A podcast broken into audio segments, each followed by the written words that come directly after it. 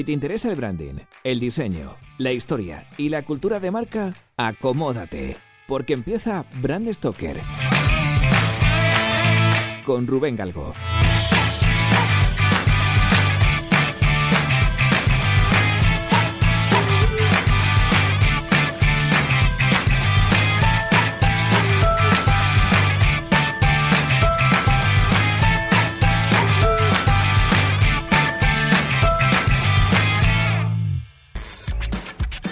Seguramente muchos de los que nos estéis escuchando habéis estado o estáis en la tesitura de ponerle nombre a vuestro podcast, a vuestro programa o a vuestra red de podcast. La verdad es que no es nada fácil. De hecho, si supiésemos de antemano que el programa va a tener más o menos éxito, pues esto nos facilitaría bastante las cosas y nos llevaría a arriesgar más o menos. Y bueno, al final son un montón de dudas las que nos surgen, ¿no? Como por ejemplo, pues si nos va a durar más de una temporada, si, si elijo un nombre y luego no me gusta, me arrepiento, ¿qué, es lo que hago? O si elijo el primer nombre que se me pasa por la cabeza y luego resulta que es un éxito de podcast. Y claro, no voy a cambiar ese nombre porque claro, no me voy a cargar ese histórico. A ver, eh, tranquilidad. El de hoy es un programa especial para este tipo de casos, ¿no? Para, para lo que son nombres y, y podcast, nombres de podcast. Hoy no vamos a analizar tres marcas, ni vamos a hablar con, nadie, ni vamos a entrevistar a nadie. Por lo menos no de la forma como lo hemos hecho hasta ahora. Y me explico. El programa de hoy es un especial de naming y podcasting por el que se van a pasar por Brand Stoker Podcaster que nos van a explicar el origen y el significado del nombre de sus podcasts. La idea es poner en común la experiencia de cada uno de ellos, un poco lo que han vivido en, todo este tiempo a la hora de nombrar su programa y recoger tanto los aciertos como los errores, para que en el futuro, pues todo aquel que quiera hacer un podcast o que lo vaya a grabar y esté buscando un nombre, pues tenga este audio como referencia y sobre todo que tenga una serie de recomendaciones a tener en cuenta que han funcionado en, en otros podcasts.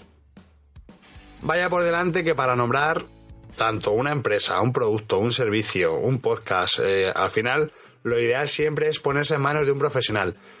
Pero como esto del podcasting es tan amateur, soy consciente de que la primera opción siempre es crear el nombre nosotros mismos. Precisamente por eso creo que entre muchos de los podcasts más escuchados hay una serie de buenas prácticas que bien por intuición, por sentido común o por los efluvios creativos de unas cervezas en buena compañía, pues hay una serie de buenas prácticas que he detectado y que quiero compartir con todos vosotros. Aunque eh, los que queráis saber más sobre, sobre cómo es el proceso creativo de, un nombre, de crear un nombre, eh, podéis escuchar el, primer programa, de hecho fue el primer programa de Brand Stoker en el que hablamos con una experta en naming, con Gemma en el Águila, que nos contaba un poco cómo, se hacía un nombre. Como son tantos los amigos que nos van a contar su experiencia, voy a presentarlos un poco a modo de sumario.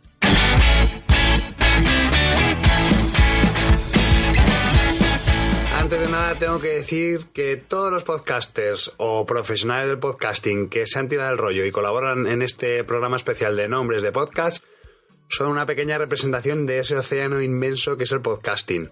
Aunque siempre hay excepciones, el 99,9% de la gente con la que me he puesto en contacto está presente en este programa. Y la verdad es que me quedo sin palabras para agradecerles a todos y cada uno de ellos lo bien que se han portado conmigo. Tenemos podcasts súper famosos que seguramente todos conocéis. Tenemos podcasts que no son tan conocidos, pero bueno, ya veréis cómo la diferencia de descargas no tiene nada que ver para que unos y otros hayan llegado a soluciones nominativas bastante parecidas. Pero bueno, ¿quiénes son los podcasts que van a estar en este especial? Pues tenemos A la escóbula de la brújula, Todopoderosos, Días extraños, Noviembre nocturno, El gran apagón, Tomos y grapas, Histocast, Memorias de un tambor, Madresfera, Carne de Videoclub, Los crononautas, Regreso a Hobbiton, El libro rojo, Sune y Nación Podcast, Los mensajeros, con todos mis respetos, Fans Fiction, Multiverso Sonoro, Qué rápido pasa el tiempo, No es otro lunes de mierda, La Aquiles, La Constante, Un papá como Bader, La Mamarachi y La guarida del Sid. Así que, sin más dilación, pues vamos a escuchar al primero de nuestros invitados.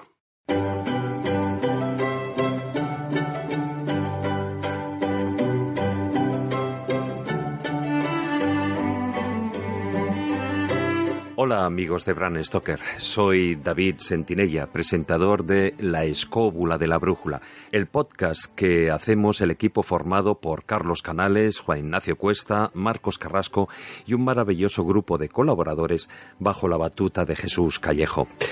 Pues el origen del nombre del programa parte del juego de palabras de un conocido chiste. Veréis, los miembros del equipo habíamos eh, quedado para comer por el centro de Madrid y así hablar de diferentes asuntos del futuro programa, pues ya sabéis, las secciones, las cabeceras, etc. Y después del buen llantar, nos fuimos a la Fontana de Oro, un mítico local con mucha historia cerca de la Puerta del Sol. No sé si lo conocéis. Antaño fue una fonda, uno de esos cafés de tertulia donde se reunían políticos, escritores y filósofos en la España liberal del siglo XIX y que incluso fue inmortalizado por eh, Benito Pérez Galdós en su primera novela publicada. Pues estábamos allí, eh, tomando una copa tras la comida, y nos pusimos a buscar el nombre para el programa.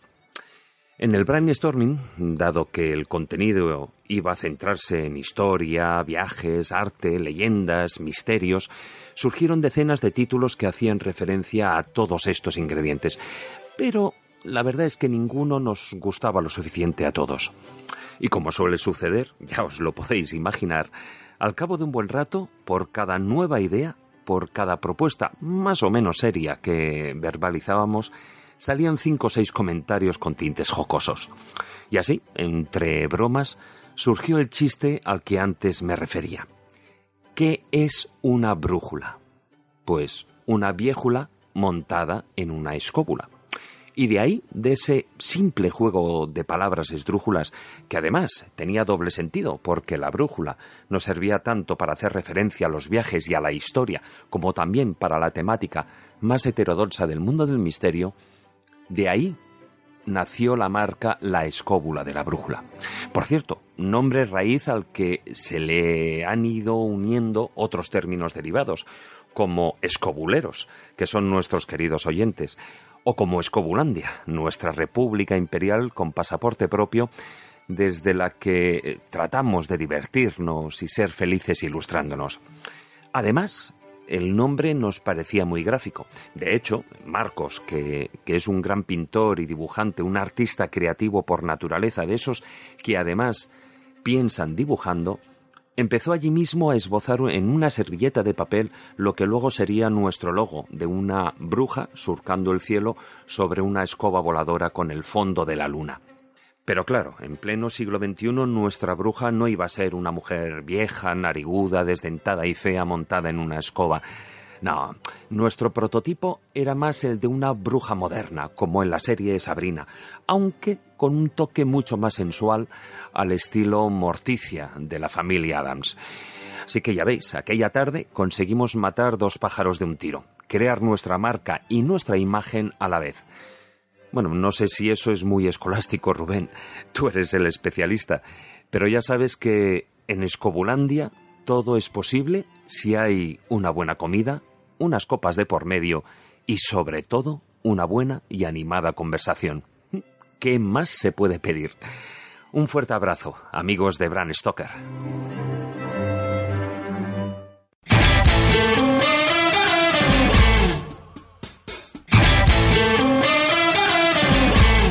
Bueno, David empieza bastante, bastante fuerte. Tenemos un nombre que es femenino, es un nombre muy delicado, es un nombre además que con este brainstorming que hicieron, basándose un poco en chistes, bueno, basándose, mejor dicho, degenerando en chistes y chascarrillos, pues oye, al final lo que conseguimos es tener una identidad verbal que nos recuerde a ese saber popular, ¿no? A ese refranero común que es un poco lo que nos hace que empaticemos mejor que, otros nombres, ¿no? Luego también tenemos e, esa raíz, ¿no? Lo de escobular, escobulandia, escobuleros. Al final tenemos una raíz que está muy bien construida, escóbula, y eso nos permite pues ir declinándolo a todo lo que queramos, ¿no? Y al final esto nos permite pues crear identidad, crear una cierta arquitectura de, de marcas, si queréis, dentro de nuestro paraguas escobulero y, es algo que nos, ayuda a hacer comunidad, o sea que es algo que funciona perfectamente. Y luego, por último, hablando un poco del proceso, sí es escolástico, David, es muy escolástico. Lo habitual siempre es primero construir la identidad verbal, identidad denominativa, y una vez que ya la tenemos definida, seguramente lo que os ha pasado a vosotros ya tenéis unas pinceladas de cómo tiene que ser la identidad porque os lo marca el propio nombre y luego simplemente tenéis que trasladarlo a una imagen visual. Con lo cual, chapo, porque vamos, es el nombre y el proceso, mejor no puede estar. Hola compañeros, soy Arturo González Campos y hago Todopoderosos con Rodrigo Cortés, con Javier Cansado y con Juan Gómez Jurado. Y me preguntáis que cómo llegamos a ese nombre. Pues viene un poco... Eh, eh, ha, ido sufriendo como, como una evolución. O sea, el nombre estaba claro desde el principio porque em, eh, nos parecía que, que, era muy potente, ¿no? Y que, y que de alguna manera nos metía en ese mundo, en ese universo que a nosotros nos gusta tanto, de la fantasía, del cine, de, de, de eso, ¿no? Y poco a poco nos hemos dado cuenta de que todopoderosos, por supuesto, no, no somos nosotros, no somos tan, tan soberbios como para ponerle el nombre de todopoderosos pensando en nosotros, sino todo lo contrario, ¿no? Son los personajes a los que llevamos a la, a la mesa del podcast, ¿no? Eh, hemos hecho programas pues sobre gente todopoderosa como Chaplin, como Shakespeare, eh, bueno, como el propio Batman, imagínate si no es todopoderoso, eh, Francis Ford Coppola, eh, un montón de gente, ¿no? Y bueno, y el nombre nos parecía pues eso, sobre todo muy musical, muy lleno de contenido, eh, muy cargado de significaciones y la verdad es que encajó muy bien desde el principio, ¿no? Estamos en ese sentido, estamos encantados, sobre todo pues desde que, desde que la Fundación Telefónica acogió el, programa, ¿no? Y, y ahora, bueno, ahora estamos haciendo eh, Juan Gómez Jurado y yo otro programa, otro podcast que también eh, se cuelga en YouTube como Todopoderosos que, se llama Cinemascopazo, ¿no? Y bueno, este no hace falta que os explique mucho porque precisamente resume la, la esencia de lo que es eh, el podcast, ¿no? Que es que ponemos una película, eh, luego, pues gracias a, un cliente, un patrocinador eh, tan magnífico como es Coca-Cola, pues la gente se puede tomar una copa, un copazo, mientras ve la grabación del programa en el que hablamos de esa película con, con un invitado famoso, ¿no? Y, nada, pues eso, deciros que, los dos nombres nos gustan mucho, los dos nombres han encajado muy bien. Y mira, para esto del naming, los dos nombres, sin haberlo pensado, tienen el mismo número de sílabas. Y no sé si eh, tiene algo que ver o hay algo, hay algo allí, porque los expertos en eso sois vosotros, ¿no? Pero tienen, y sin haberlo pensado nunca, el mismo número de, de sílabas. Nada, ya digo, nosotros estamos encantados, estamos haciendo pues los programas que, nos apetecía hacer a todos y, hombre, sí, evidentemente es gracias a, que los clientes, tanto Telefónica, la Fundación Telefónica, con Todopoderosos como Coca-Cola, están apoyando eso, ¿no? Eso también nos da mucha, mucha alegría porque significa que estos clientes están contentos con nosotros, con el, con el tratamiento que les damos, que le damos a su marca y, nos ayuda muchísimo a, a, a seguir adelante, ¿no? Porque seguramente, pues, si no sería bastante complicado, tanto una infraestructura con grandes estrellas como es Todopoderosos, como, como hacer todo lo que, lo que podemos hacer en Cinemascopazo, poner la película, dar una copa, grabar con un invitado famoso, conocido, eh, eh, pues no podríamos hacerlo sin la ayuda de las marcas. Así que, bueno, como comprenderéis, estamos encantados. Nada, esto, esto creo que es lo que me habíais pedido. Si no, pues, pues lo siento. O sea, no, no es que soy todopoderoso, no me podéis corregir. Un abrazo, un saludito. Adiós, compis.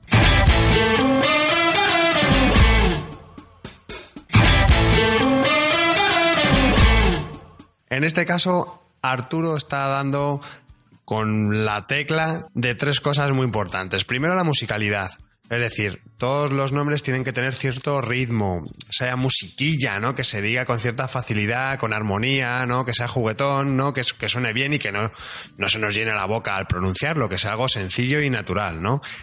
Además, luego, claro, pues si tienes un guiño hacia unos personajes que han salido en el cine actores famosos, personajes famosos, directores, o sea, pues cobra sentido la identidad verbal, con lo cual muy importante. Sobre lo que comentabas de las sílabas, sí que es verdad que la asociación con otras marcas, pues eso nos permite cierto reconocimiento. Es decir, si tenemos siempre las mismas sílabas, es un pequeño patrón, pequeño, insisto, un pequeño patrón de reconocimiento de que pertenece a, pues digamos, el grupo de podcast o de programas de Arturo. Eso es muy importante. Hay otras fórmulas. Pues si tienes una raíz, pues que todos los nombres de tus podcasts tengan ese raíz, esa raíz. O si tienes un sufijo, pues igual, que todos tus podcasts lleven ese sufijo, ¿no? Pero bueno, esto es algo más sutil, pero es un síntoma de reconocimiento. Sutil, pero ahí está. Y luego también me parece acertado el tema de, de, poner el nombre al podcast pensando en el patrocinio, ¿no? Desde luego yo no voy a hablar de monetización en este podcast, pero sí que es interesante el tenerlo en cuenta porque al final si tienes un nombre que te permite tener una arquitectura mm, denominativa que pueda incluir un patrocinador o una marca, el nombre de, de una empresa, pues eso te va a venir muy bien para luego poder sacarle partido económico a un proyecto, ¿no? Con lo cual, pues está muy, muy, muy bien. En, este caso, sobre todo el guiño está al, inicio del podcast, ¿no? Que es cuando haces la promo de, Coca-Cola.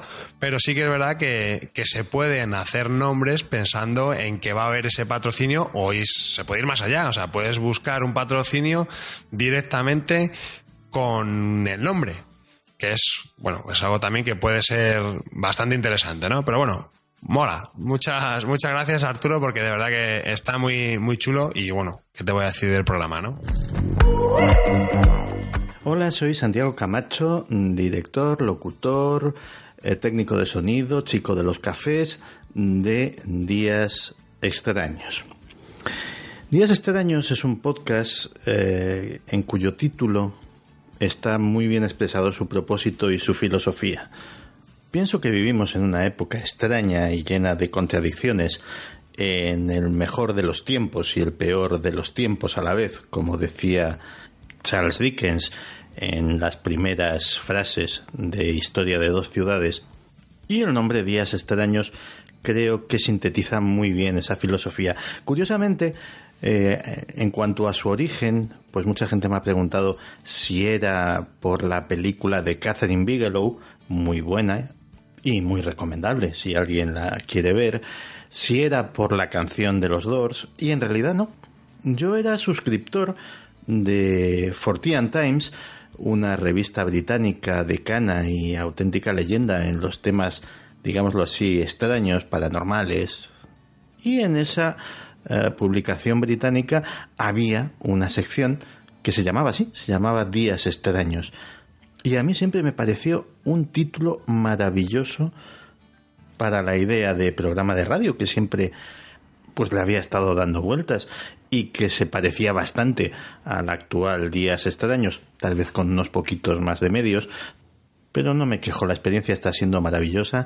Días extraños está cumpliendo, creo yo, su cometido de ser la crónica de esta época tan enrevesada, tan contradictoria, a veces incluso tan grotesca, y pienso que el título de Días extraños hoy en día se podría aplicar sin riesgo de resultar exagerado a la cabecera de cualquier periódico convencional.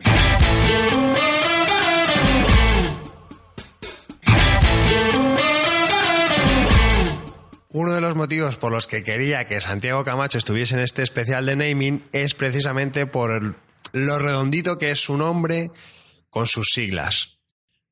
Ya sabéis que desde que surgió Evox, pues todos los que estamos ahí con nuestros audios alojados, o bueno, simplemente los tengamos ahí, pues utilizamos las siglas de nuestro programa para que, bueno, se nos asocie directamente sin tener que poner todo el nombre del programa en el titular. Pero es que Santiago, con, días extraños, lo ha conseguido y además hace marca con él. Cuando tú te vas a sus perfiles en redes sociales, pues utiliza el DEX. Y además está logotipado así, casi casi su, marca, digamos, que podría ser DEX. Con lo cual, me parecía muy interesante su testimonio, evidentemente por conocer el origen de su nombre, pero sobre todo por ese uso, ¿no? Que no sé hasta qué punto es o no premeditado, pero desde luego es un acierto total.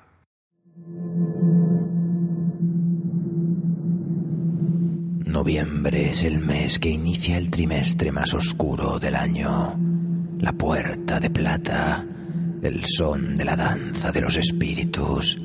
Es el mes de la máscara, en el que los pueblos feéricos desposarán mortales y se abrirán todas las grutas de las hadas. Los muertos caminarán entre los vivos y los vivos cruzarán el paso de las Íades y los salones de Celeno. Y la oscuridad conducirá a las gentes a refugiarse en sus casas. Es la época de la introspección y la reflexión de nuestros clanes reaparecen los recuerdos del pasado en forma de cuentos, narrados junto al mismo fuego que alumbraba los rostros de nuestros heroicos antepasados. Así fue como el último y oscuro cuarto del año se vinculó al destino y a los ancestros. Buenas noches, amigos. Y buenas noches, Rubén.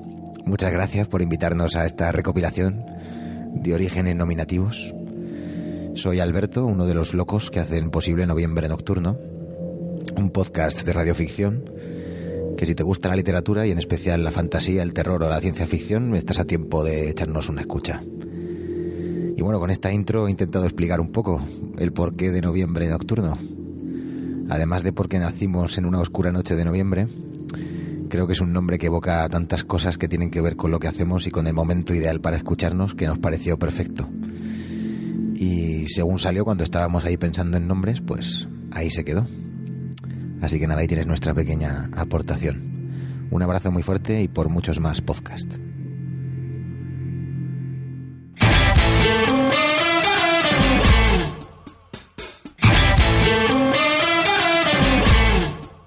Madre mía, solamente con escuchar la voz de Alberto es que se me ponen los pelos como escarpias.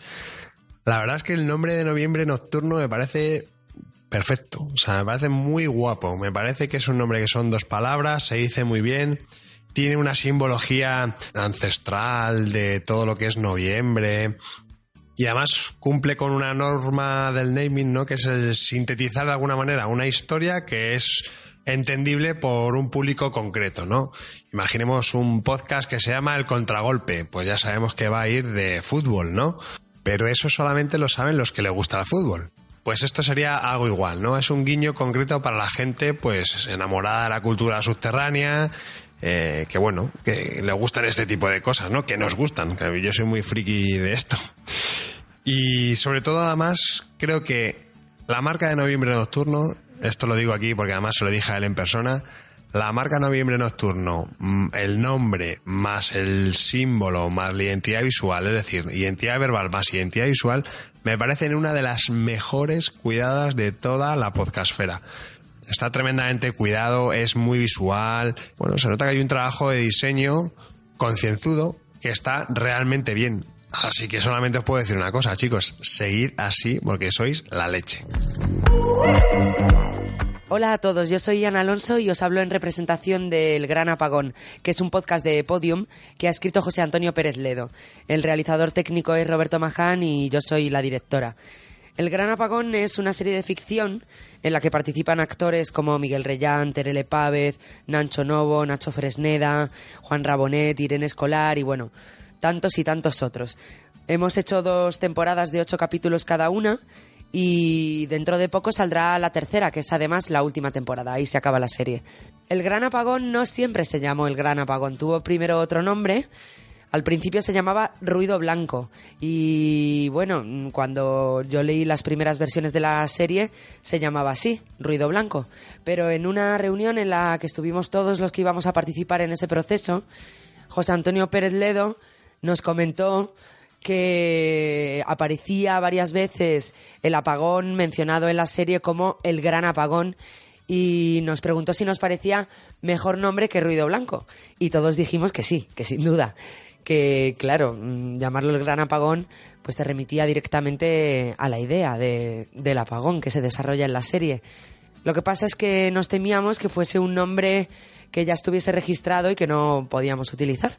Pero bueno, no lo estaba y así es como el gran apagón terminó llamándose el gran apagón. Un saludo a todos.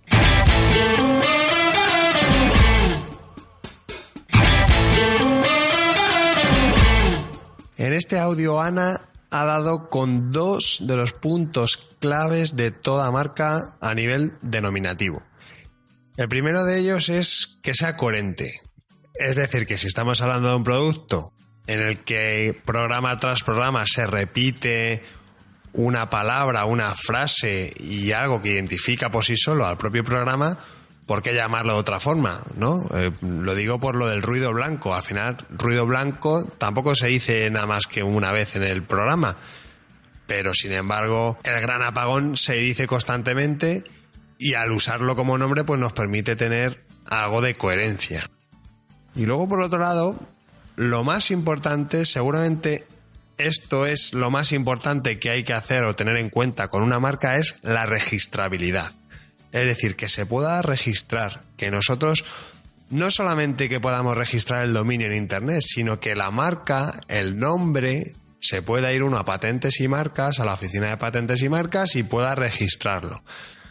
Nunca pensamos que nos van a poder copiar el nombre y, sobre todo no sabemos las consecuencias legales que puede tener eso. Pero si mañana de repente alguien coge nuestro nombre, el nombre de nuestro podcast y lo usa para cualquier otra cosa, para una campaña de publicidad, para una marca, para lo que sea, pueden registrarlo ellos y apropiarse de nuestro nombre, de nuestro histórico, de nuestras percepciones, de lo que la gente opina sobre ese nombre, esa identidad verbal. No es ninguna tontería. Si mañana alguien registra nuestro nombre, nos pueden obligar a dejar de utilizar nuestro nombre. Tú imagínate que llevas siete temporadas con tu programa y de repente te cogen y te dicen, no, no, te tienes que llamar de otra forma porque no has registrado el nombre. Sí, sí, sí, está muy bien. Si usted lo lleva utilizando 700 años, me da igual. Pero como no lo tiene registrado, usted no puede hacer nada con él. Sin embargo, quien lo tiene registrado puede hacer lo que le dé la gana. Es que esto no es ninguna tontería y bueno, dentro de la podcastfera ya conocemos algunos casos, ¿no? Así que ojo, ojito con el registro del nombre. Hola, buenas, pues soy Alfredo Matarranz. Y yo soy Daniel Brun. Y somos de Tomos y Grapas, eh, pues un programa de cómic que, donde analizamos la actualidad y todas las novedades que hacen todas las semanas.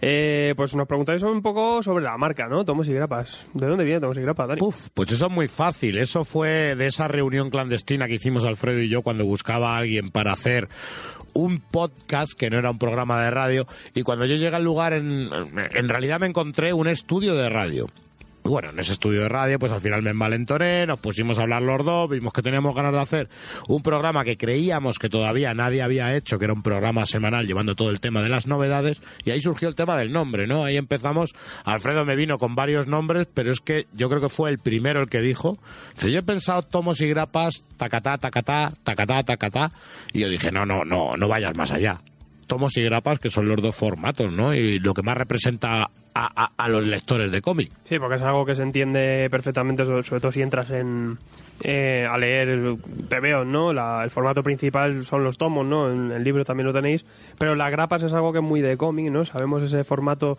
de cómic pequeñito, de 24 páginas, con una grapa en medio, pues lo llamamos coloquialmente grapas, y tomos y grapas, pues iba al dedo, ¿no? Yo creo que es una, uno de los atinos, yo creo que el único que hemos tenido en cuatro años. Sí, porque menos mal que no ha sido en estos tiempos, porque si no nos hubiéramos llamado eh, hardcovers, cartonés y TPBs, ¿no? Ya que eso es ya más técnico. Claro. pues nada, chicos, un abrazo y un Un beso, chavales.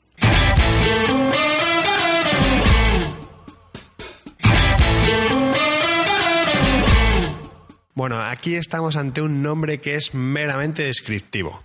Tomos y grapas.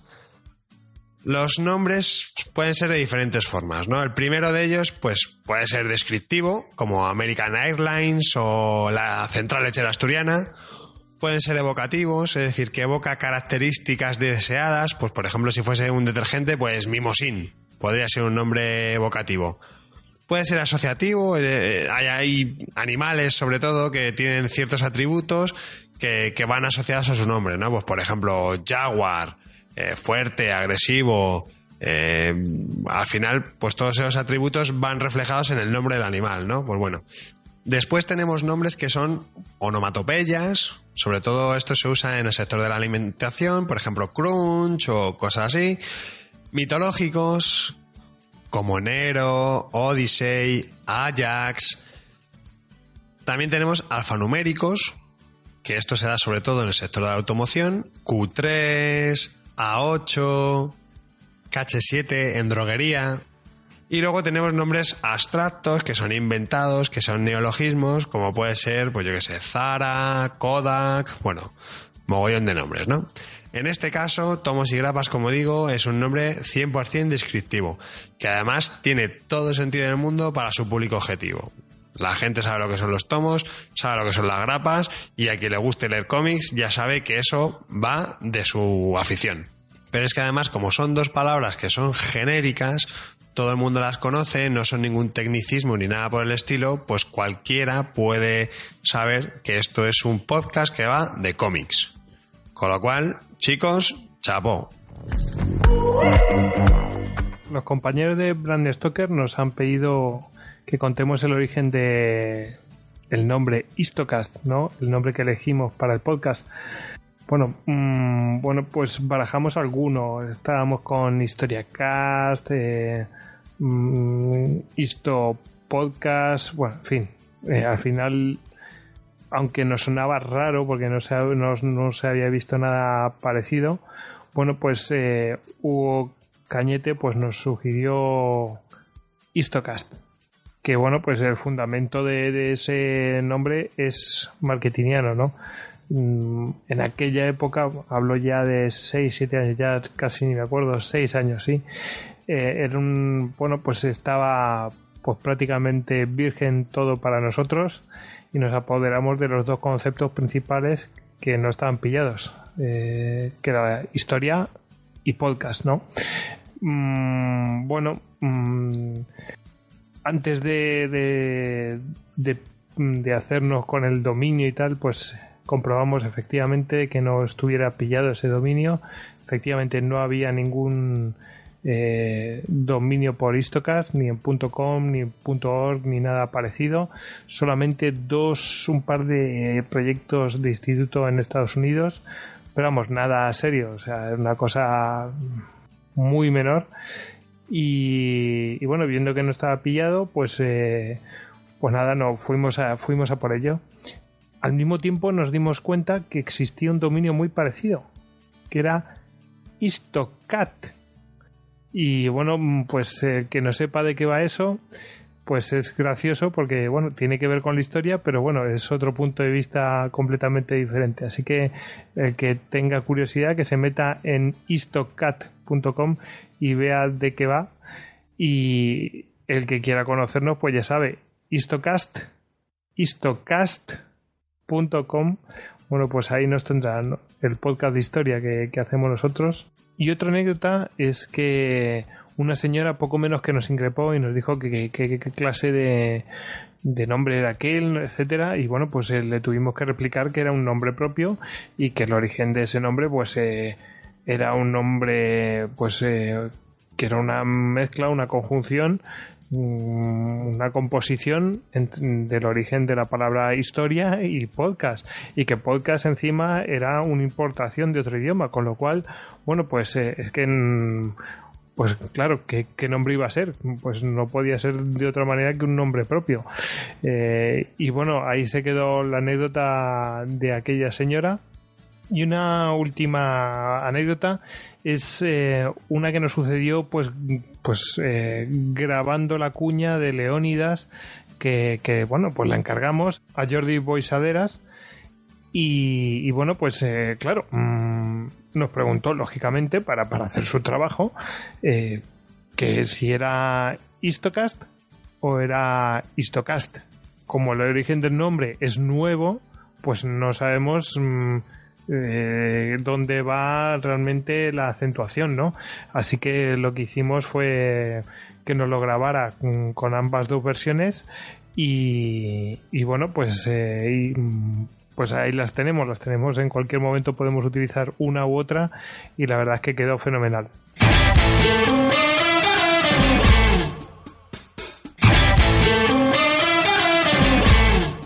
Bueno, aquí por primera vez tenemos una figura que es muy recurrente en el mundo del naming, que es el acrónimo. Los nombres, según su construcción, pueden ser de una palabra, de dos palabras, pueden ser frases hechas, frases normales, y luego nombres que son acuñados, que es una especie de fusión de varias palabras, ¿no? Que esos son, terminan siendo algunas veces pueden ser incluso neologismos, ¿no? Que este es el caso en el que nos encontramos. Lo bueno del caso de Histocast es que como no había prácticamente ningún podcast de historia y tampoco prácticamente existía el podcasting cuando ellos empezaron, pues fueron dos palabras, dos términos que por necesidad se asociaban, se juntaban y tenían sentido, ¿no? Con lo cual el resultado es un nombre tan redondo como Histocast. Y sobre la pronunciación, pues hombre, podcast es una palabra inglesa, es un anglicismo, historia e history, history en, en inglés tienen una raíz que es compartida, pero bueno, precisamente igual por eso, porque pesa más el lado inglés por la parte del podcast, casi me atrevería a pronunciarla como si fuese inglesa. Pero bueno, aquí ya al final cada uno, me pasa a mí con mi propio nombre del podcast, cada uno lo pronuncia como quiere y a base de repetirlo, repetirlo y repetirlo, al final la gente lo termina diciendo igual que lo dices tú, ¿no? Enhorabuena porque es un señor nombre. Hola amigos y seguidores de Bram Stoker. Mi nombre es José Carlos Gracia y soy el creador del podcast Memorias de un tambor. Un podcast que habla sobre historia de España. He de reconocer que cuando pensé en el nombre que iba a llevar este podcast, pues no era consciente del impacto que iba a tener este trabajo, pero sí que sabía que un nombre mal elegido podría ser un lastre, sobre todo a la hora de, ponerse en marcha y arrancar. El nombre debería de evocar tiempos pasados, era una de las premisas, pero no exponer claramente la temática y que bueno que la persona que entrara o que leyera el nombre o lo escuchara por primera vez sintiera cierta tentación ¿no? a, a pinchar o hacer clic eh, pues a ver a ver qué era eso el título memoria de un tambor es bueno es la personificación de un tambor esto es un tambor pues con vida con capacidad para recordar con capacidad para transmitir esos recuerdos entonces, los tambores, lo que es el instrumento en sí, bueno, pues evoca tiempos pasados, como un instrumento de aviso, un instrumento de llamada. Funcionaba en las cortes de los reyes, en, bueno, en los pueblos, en los campos de batalla, en los barcos que surcaban los mares, en las ceremonias, en fin, un sinfín de lugares. El tambor era un objeto, era un, bueno, era un, un comunicador. Y bueno, lo que vamos, ¿cómo llegué al nombre? Pues es, es muy complicado. Recuerdo que estaba de vacaciones cuando decidí, eh, bueno, hacer este proyecto y me puse a escribir en un cuaderno, eh, me acuerdo, palabras, ideas, un tipo brainstorming conmigo mismo. Y bueno, y bueno, por supuesto, la, la, la, paliza que le di a mi familia en vacaciones, estábamos en la playa, me acuerdo, bañándonos o donde fuera, y le daba vueltas al asunto y les llamaba, digo, mira esto, memorias del, memorias del pasado, memorias no sé qué, la memoria de España, no recuerdo, los, las opciones que hubo, muchas. Eh, dice, hasta que otra vez este, este, pesado. Ya me da la razón. Sí, sí, eso está muy bien, eso está muy bien, me decían. O sea, ya llega un momento que, que o sea, que le di vueltas y le, lo, lo maduré. Iba desechando algunas ideas y apartando otras, pero llegué a tener cuatro o cinco ideas finales. Y una vez elegidas esas palabras e ideas, pues cogí, me acuerdo, un diccionario de sinónimos y busqué palabras más acordes y busqué otras palabras parecidas que pudieran, bueno, pues, lleva su, llevó su trabajo. Pero sí recuerdo que la palabra memorias fue la primera que fijé. Bueno, en torno a esa palabra, pues, eh, apareció después la, el tambor como secundario. Entonces, ya digo, el tambor que era el sujeto que faltaba, bueno, para, para ser el poseedor de esas memorias y transmitir esas memorias. De verdad que no recuerdo, de verdad que el cuadernillo lo tiré cuando encontré el nombre ideal, porque si no lo tiro hubiera seguido dándole vueltas al nombre. Entonces, una vez que me gustó un nombre y lo vi más o menos claro, dije, aquí me quedo y no le doy más vueltas. Eh, de hecho, una vez elegido, rápidamente contraté el dominio de memoriasuntamor.com para ya no volver atrás. Es decir, ya hasta aquí hemos llegado, le di demasiadas, demasiadas vueltas. Un tambor tiene sonido que se relaciona con el podcast, puede lanzar mensajes, es decir, un tambor habla, y es un objeto asociado a la antigüedad y a la historia. O sea, ya estaba el nombre, Memorias de un tambor. Ya digo, parece, puede parecer sencillo, pero no lo fue. Y aquí me tenéis con Memorias de un tambor, un podcast que surgió con un entretenimiento al calor de mis amigos de Histocast, otro podcast de historia, donde colaboraba y que resulta que me ha desbordado pues absolutamente. El podcast ha recibido algún premio y sobre todo la subida de descargas es exponencial, a pesar de que no publico con regularidad. Han visto a la luz ya 54 episodios. Vale, yo estoy muy feliz de tener una media de aproximadamente unos 105.000 descargas por, por capítulo la verdad es que, bueno, para mí como el proyecto era la divulgación, pues eso, bueno, pues es una gran satisfacción, como podéis imaginar, porque la historia de España no es precisamente un campo abordado para el éxito. Publico los audios en Lipsin, una plataforma norteamericana de pago y autorizado a iVoox para, bueno, que incluya los contenidos. Los audios son gratuitos, no hay ningún contenido premium, eh, no tengo publicidad ni financiación alguna y solo me mantengo con los donativos de los, de, bueno, de los seguidores del podcast. Aprovecho para invitar a tus oyentes, eh, Rubén, a darle la, bueno, una oportunidad a la historia de España y que se pasen por este podcast del, bueno, desde la página memoriasduntambor.com. Y bueno, eh, poco más. Rubén, gracias por invitarme a tu programa. Además, eh, yo me considero una persona muy creativa y la gestión de las marcas es una actividad que siempre me ha llamado mucho la atención. Cómo canalizar esa creatividad, bueno, pues para acertar en el lanzamiento de, de las ideas. Eh, creo que es un poco eh, vuestro trabajo.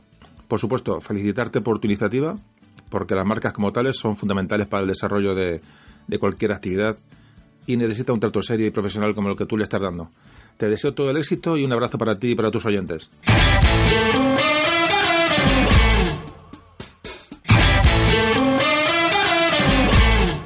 De todo lo que nos ha contado José Carlos, yo creo que lo más interesante son las herramientas que él se ha ido buscando para poder dar con un nombre adecuado.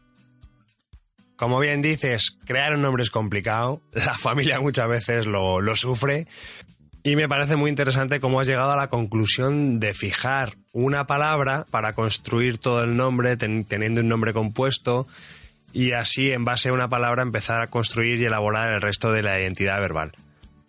Esa precisamente es una práctica habitual cuando un profesional del naming está creando un nombre compuesto. O sea que vamos, dado en el clavo. Aunque lo más importante en este caso, y, y además me parece curioso que hayas llegado a ello, es el tema de usar el diccionario de sinónimos, ¿no?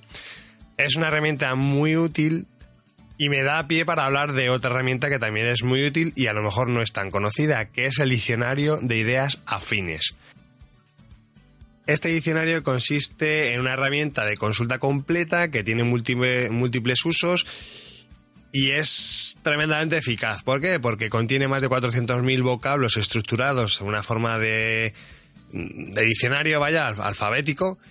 Y además es un criterio de búsqueda por ideas afines que resulta muy apropiado cuando se considera un término pues de cuyo concepto no se tiene una noción muy clara.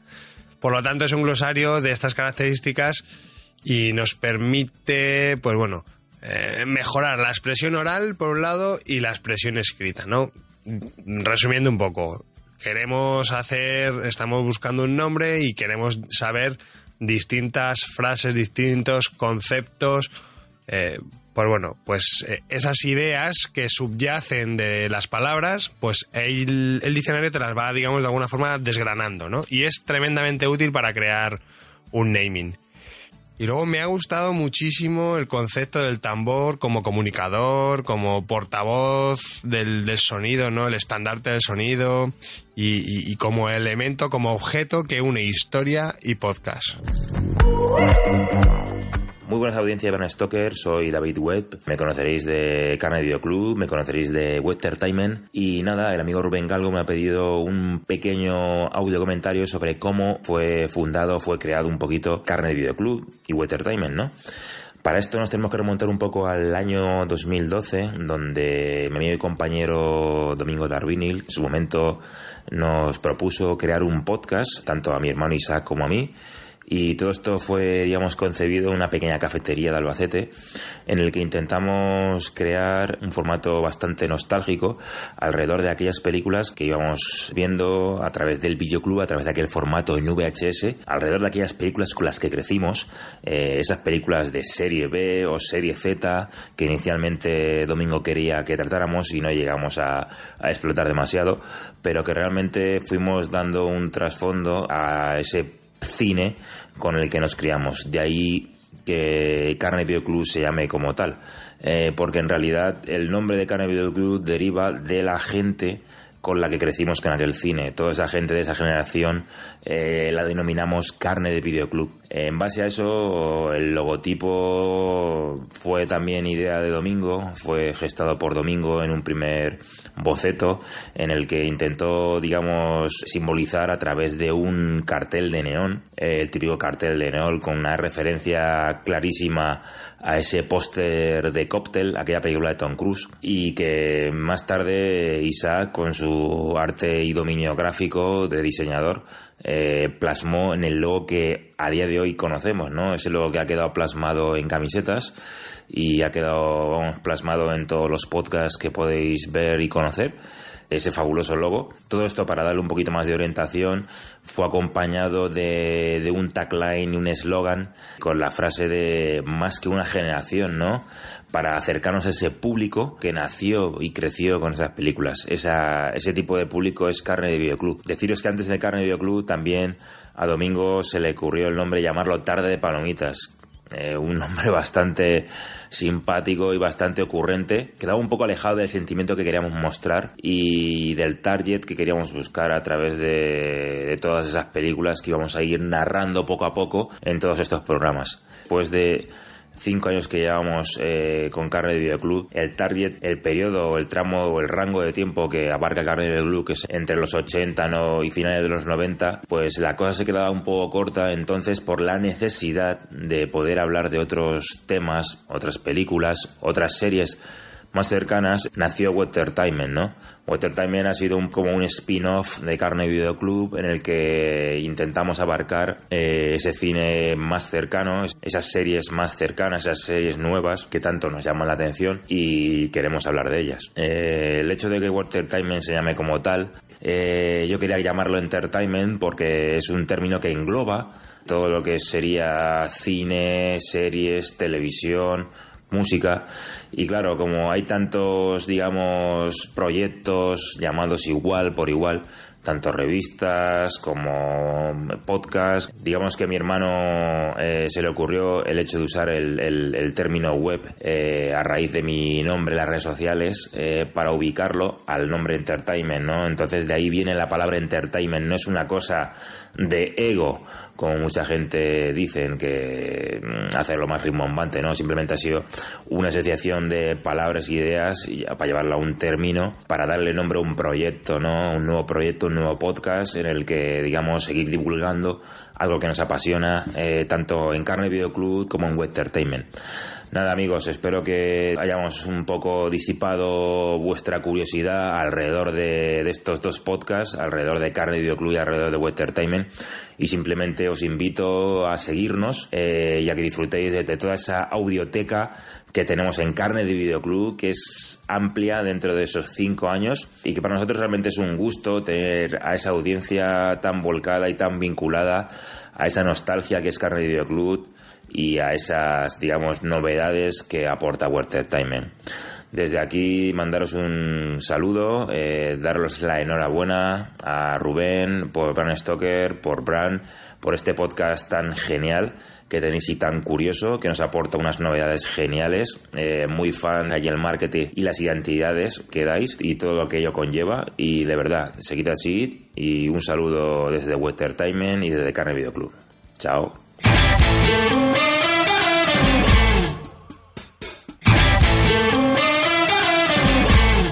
Bueno, David nos dice muchas cositas. Yo creo que es el que más cosas aporta en este sentido, porque bueno, también como está hablando de dos podcasts. Pero por un lado es interesante lo que habla de la contextualización, es decir, el utilizar un elemento como un videoclub que es algo obsoleto y asociarlo al contenido del programa, películas de los 80, los 90, eso es un acierto. Respecto a lo que es el, el naming, eh, es, es sugerente porque, eh, por un lado, nos sugiere un matiz de un contenido que es conocido, que es el tema de- del videoclub, y nos lo asocia con otro que es eh, te sugiere algo, ¿no? Lo, de- lo del carne te sugiere muchas cosas. Aquí en este caso, al ir acotado, digamos, por la palabra videoclub, pues queda como muy redondito. Pero bueno, te permite tener una marca que a nivel visual es coherente, que, que esos neones que habían diseñado tienen sentido con el nombre. Mm, luego también por otro lado se apoya en, una, en un elemento que también es muy típico en el caso del, del naming, que es el tagline. Un ejercicio muy interesante, muy de branding, ¿vale? Normalmente siempre decimos que las marcas no pueden contener toda la información que nosotros queremos. Sobre todo esto pasa con marcas ciudad, marcas territorio. No se puede representar todo en un simbolito. ¿Vale? Necesitamos que la marca comunique en un conjunto. ¿Qué es lo que aporta ese conjunto? Pues es el universo gráfico, todas esas formas, colores, tipografías, estilo fotográfico, incluso los mensajes. Todo eso es el look and feel. Y luego, por otro lado, la marca, evidentemente, que debe firmar, debe sellar esa comunicación, pero luego además necesitamos eh, una promesa de valor, una promesa, en este caso, de podcast, de servicio, que se suele recoger en un, se suele mal llamar eslogan, en este caso es bueno, un, un tagline, que digamos que es lo que recoge nuestro posicionamiento, nuestro leitmotiv, queda recogido en una frase y esa es la que nos va a terminar de completar toda la información que le queremos dar a nuestros oyentes a través de nuestra marca. En realidad estas frases descriptivas que acompañan a todas las identidades verbales y bueno, todas las marcas en general son de tres tipos. Tagline, claim o eslogan. ¿Cuál es la diferencia entre ellas? El tagline es una promesa de valor que es evocativa, aspiracional, ¿vale? Por ejemplo, Honda The Power of Dreams o Apple Think Different.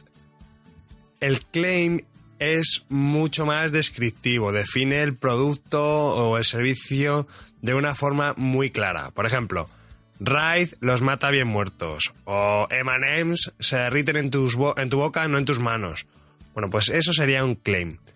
Y luego por último tenemos el eslogan. El eslogan es un ejercicio meramente publicitario que si tiene mucho éxito se termina convirtiendo en el propio posicionamiento de la marca. Por ejemplo, la República Independiente de tu casa, IKEA. Pues ese sería un ejemplo de eslogan. O un ejemplo de claim que se convierte en posicionamiento de marca es en Nike, Just Do It, o en Adidas, Impossible is Nothing. Son eslogans comerciales que al final terminan funcionando y se terminan quedando como promesa de valor de la marca. En el fondo son taglines que son más cortitos en el tiempo, se usan solamente pues para una campaña, para un año, algo muy corto. Y si funcionan mucho, pues se terminan convirtiendo en un tagline, o sea que se usan para siempre. O por lo menos para periodos de tiempo mucho más largos, no, pues eso. La campaña 2017-2018 y se acabó. Por eso el tagline de más que una generación me parece una promesa de marca que complementa muy bien a la identidad verbal y visual y no solo es un gran acierto, sino que además es un recurso del que no habíamos hablado hasta ahora y nos ha venido muy bien. Dale. ¿Dónde le doy? Yo ¿Ya, está? Yo ya estoy grabando. Ah, vale. Hola, Rubén. Muy buenas, que necesito. Hola, Bram Stoker. Bueno, esto es un audio para explicar eh, de dónde viene nuestro nombre. Buenos días, Madre Esfera, porque hay- es muy importante el nombre del podcast. Eso, como, pues bueno, primero Madresfera pues era una comunidad, ya tenía nombre, ¿no? Madresfera, y Claro, le hicimos un claro. podcast. Claro, a ver, esto como, el, como nuestro podcast es el podcast de la comunidad de Madresfera, era obvio, muy obvio, aunque no tanto, ¿eh? Aunque no tanto, porque yo he visto cosas muy raras sobre eso. Eh, que tenía que llevar incluida eh, la parte de Madresfera para que fuese reconocible el negocio, que Madresfera es un negocio. Y como lo íbamos a hacer a las 7 y cuarto de la mañana, pues Claro, como iba a ser por iba a ser el diario, va a ser todos los días, pues que menos que da los buenos días.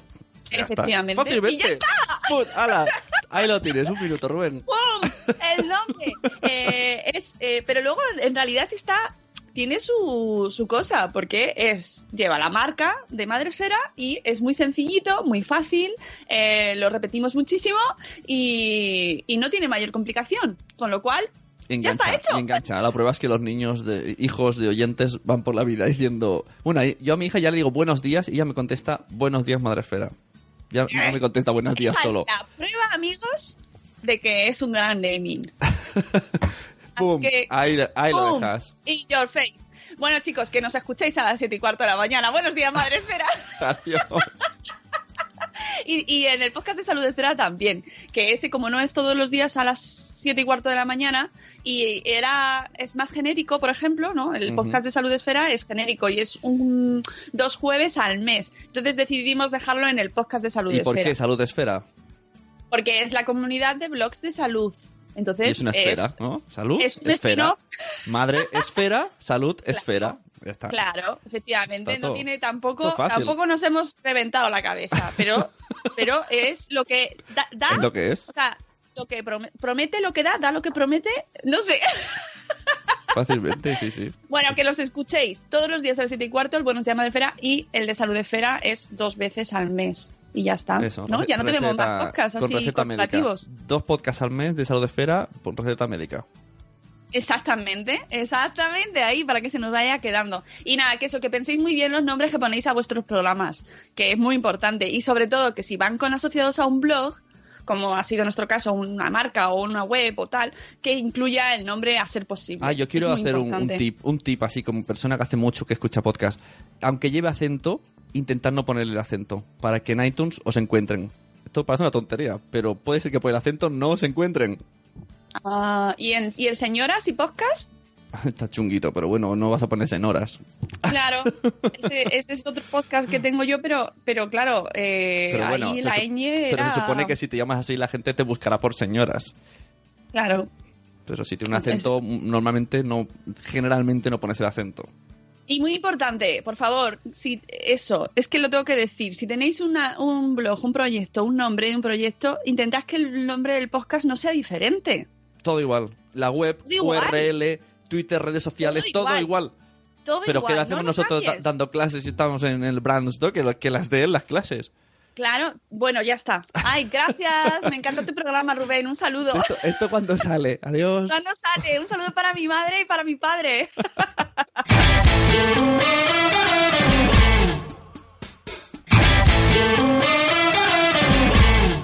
En este caso, Sune y Mónica de la Fuente lo que nos cuentan es un nuevo nombre de una marca acrónima, un nombre descriptivo. Madre Esfera, no necesita más explicación, vaya.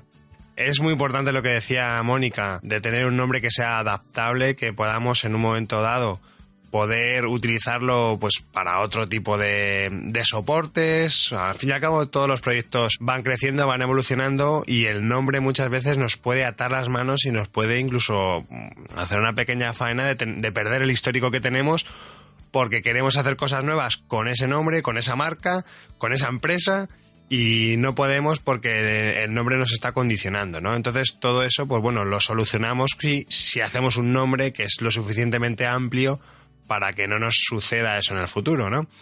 Y luego lo que, lo que comentaba Sune es, bueno, eso ya es, es la práctica, ¿no? La experiencia pura, el tema de los acentos, las señas, las diéresis, em, la vírgula no aparece en todos los teclados, yo qué sé. Hay muchas cosas que son de perogrullo que nosotros lo tenemos aquí muy asociado al castellano, pero que es verdad que todas estas plataformas online que se encargan de gestionar podcasts y demás, pues no la tienen tan en cuenta. Con lo cual, pues si lo podemos evitar o, sabiéndolo, pues en la medida de lo posible, pues eso que nos quitamos de encima.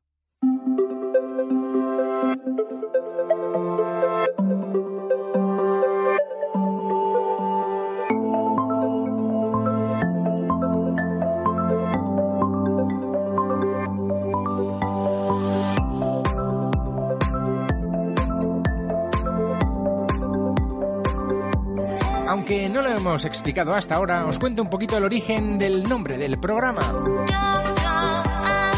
Y es que mi amigo Rubén Galgo me pidió que le detallara el origen del nombre del programa para su podcast Brand Stoker. Un podcast que os recomiendo, un podcast dedicado a las marcas, como su propio nombre indica, en ese juego de palabras o calambur entre el padre de Drácula y la palabra marca en inglés. Aunque bueno, el origen de Bram Stoker será él quien lo explique. En nuestro caso, el nombre viene dado por ese término que combina la navegación en el tiempo. Así es, pues en este programa viajamos en el tiempo constantemente. Al pasado de los romanos con Ignacio Monzón, a tiempos de Kant con Jorge Sánchez Manjabacas, al futuro con Álvaro Ibáñez de microsiervos.com y al tiempo de la ficción y del todo es posible de los cómics con Raúl Shogun. Así pues, crononautas es un buen término para definirnos, además de tener ese sonido K que suelen llevar marcas de éxito como Nike, Reebok, Coca-Cola, Kellogg's, Microsoft, Colacao, Squeak. Pero bueno, o sea, es otra historia. Martín Expósito. Loscrononautas.com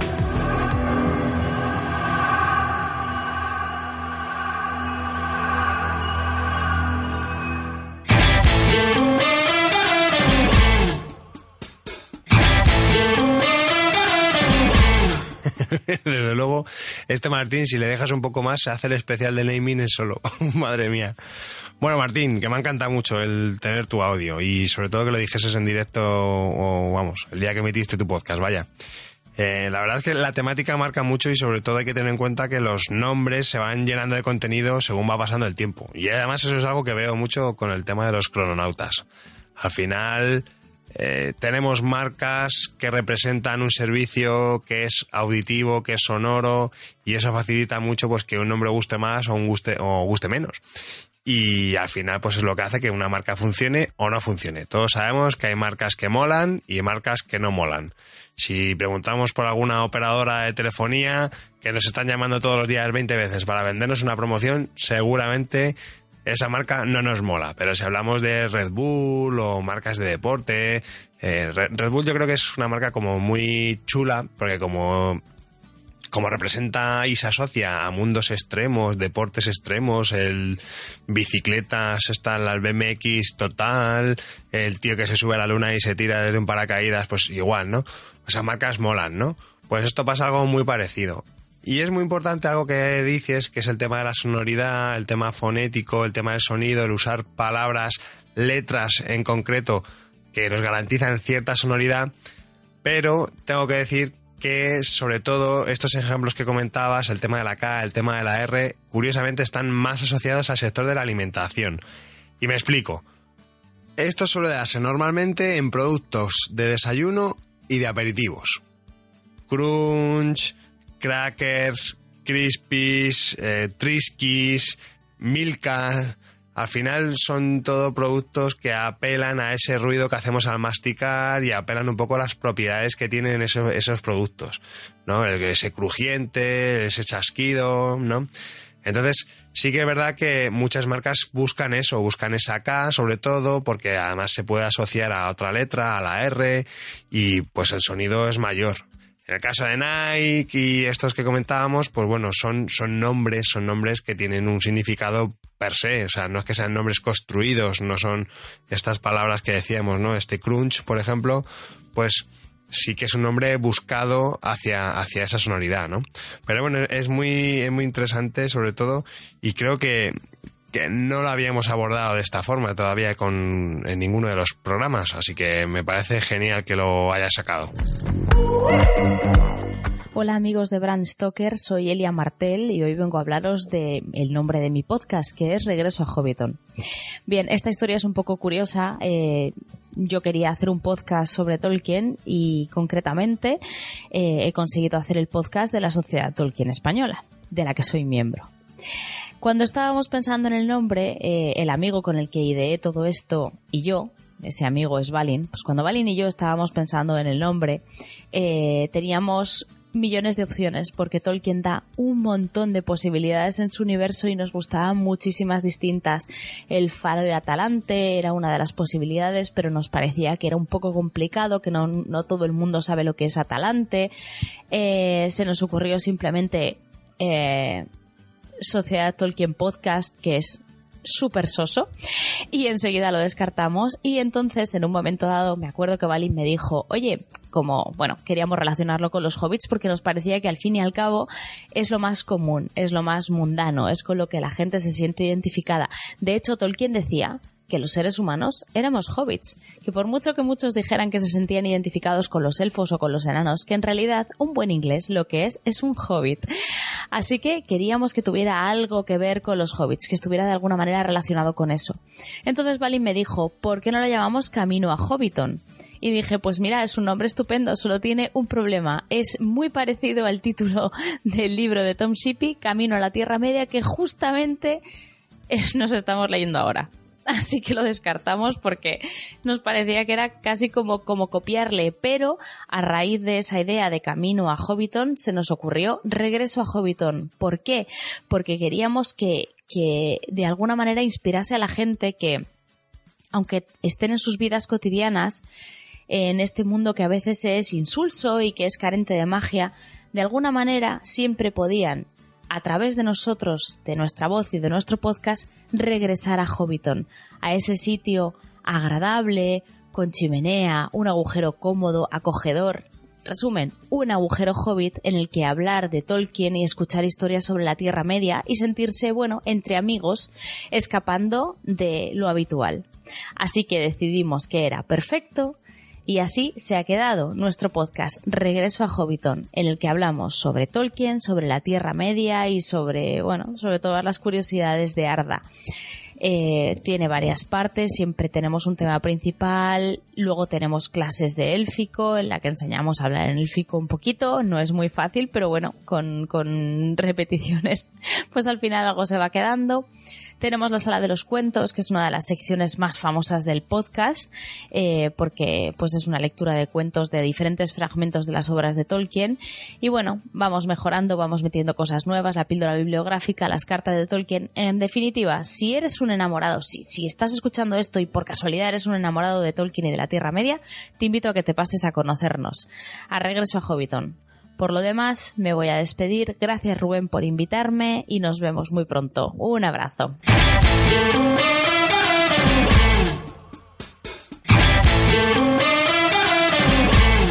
Bueno, aquí me voy a poner en plan groupie porque, vamos, me hace una ilusión tener a Elia en el programa que no, no os lo creéis, la verdad.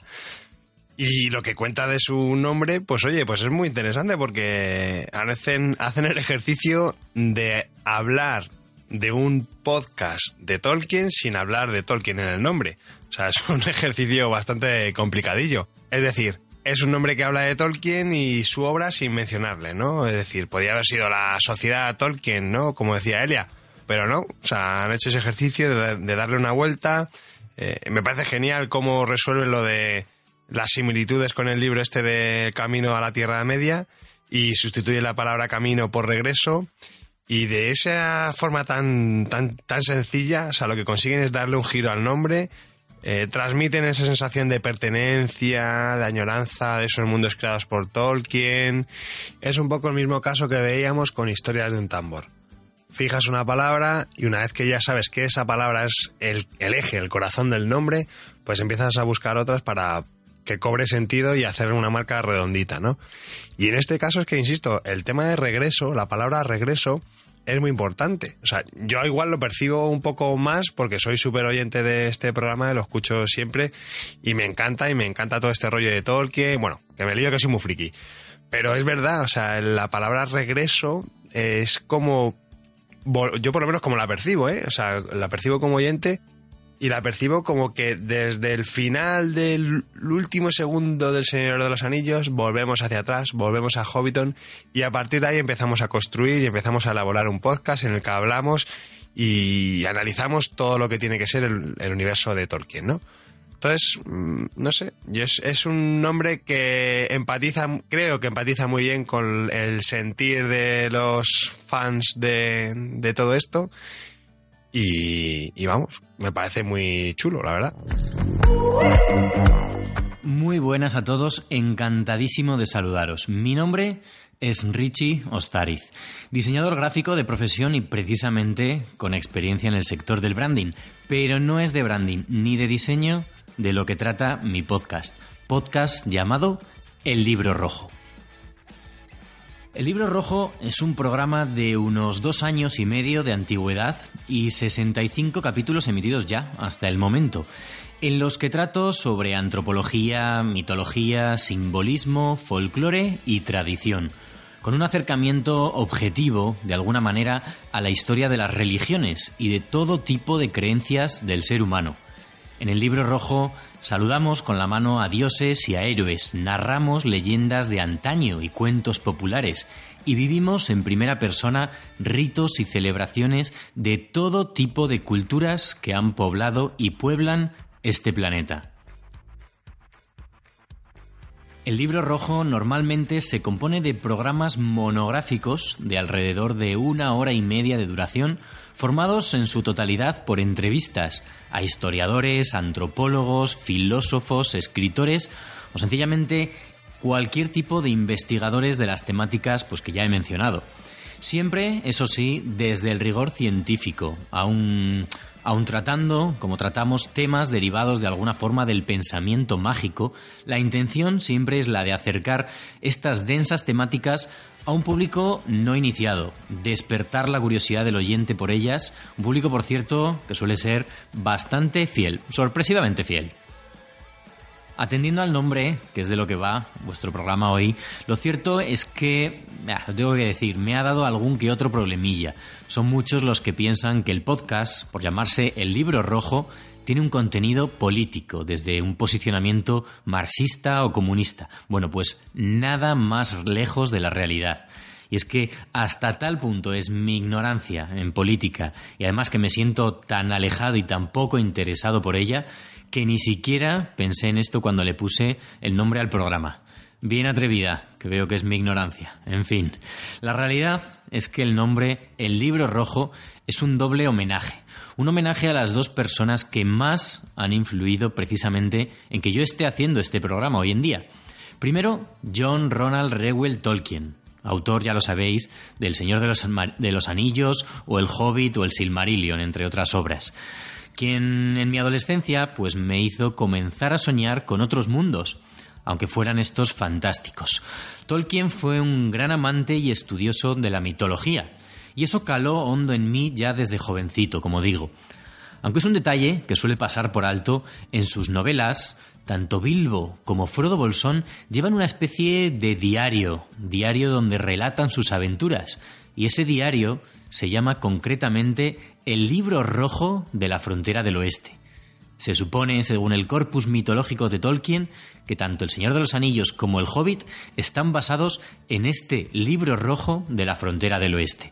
Así que ahí mi primera parte del homenaje. Pero sobre todo es un homenaje al psiquiatra suizo Carl Gustav Jung, quien ya, esta vez ya en mi etapa adulta, me ha hecho no solo aprender a soñar, sino aprender a comprender mis sueños, Jung es sin duda la persona que más ha influido en mi pensamiento en los últimos años y en la forma en que entiendo e interpreto las pasiones internas. Jung terminó sus días escribiendo y también dibujando, pintando, todo se ha dicho, su obra clave, un auténtico viaje iniciático hacia el interior de su inconsciente, obra que tituló precisamente así, Liber Novus, el libro rojo. Así que ahí va la explicación sobre el título, el nombre de mi podcast y por supuesto, sed todos bienvenidos, todos bienvenidos a El Libro Rojo. Será un placer que me acompañéis semana tras semana en mis viajes de retorno a las fuentes de lo sagrado. Gracias por todo y un abrazo enorme.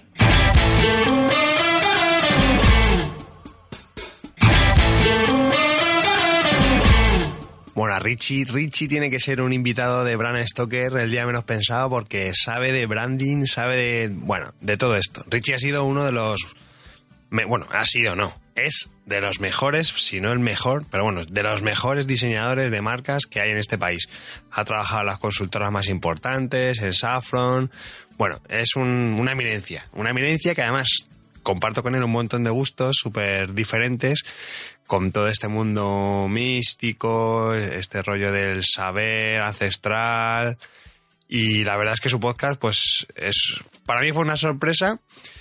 Y cuando vi la identidad dije, esto, esto es una pasada. O sea, este puñetero, cómo se nota que este tío pilota y sabe lo que está haciendo porque está muy bien hilado todo, todo, todo. Pero fijaos qué curioso lo que comenta de las connotaciones negativas. O sea, que también es algo que hemos hablado poco hasta ahora y, son cosas que hay que tener en cuenta. O sea, al final eh, sí que es verdad que nosotros hacemos un nombre pensando en un público en concreto y en, en nuestros gustos y un poco en nuestras percepciones personales, pero sí que es verdad que hay que tener cuidado porque la gente lo puede malinterpretar. Y eh, como es en este caso, que no tiene nada que ver. O sea, el origen está más claro, vamos, se parece a un huevo y una castaña con las críticas. Pero bueno, al final es verdad que, estamos expuestos, estamos expuestos a eso, ¿no? Por otro lado, luego, como hemos visto en otros casos, ¿no? Pero este es uno en el que está hecho con una finura extrema, ¿no? La coherencia entre la identidad verbal y la identidad visual. Eh, todo lo que es la, imagen de, marca. Ahora esto es una marca, esto es una marca como si fuese una empresa, vamos. eh, el, libro rojo, esas portadas con, con media franja roja, eh, luego con ese espacio siempre reservado a, a la imagen o al entrevistado o, a la temática de la que se está hablando. Me parece de, un- bueno, es que el Richie lo hace muy bien. ¿Qué, qué voy a decir? Y además cumple con esa máxima del diseño que reza menos es más.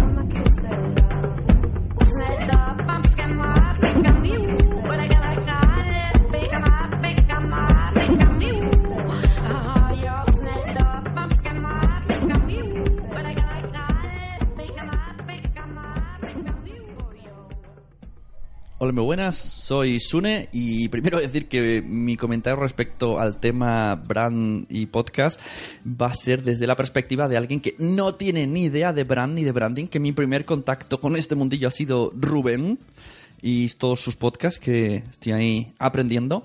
Entonces, en base a eso, voy a dar mi opinión.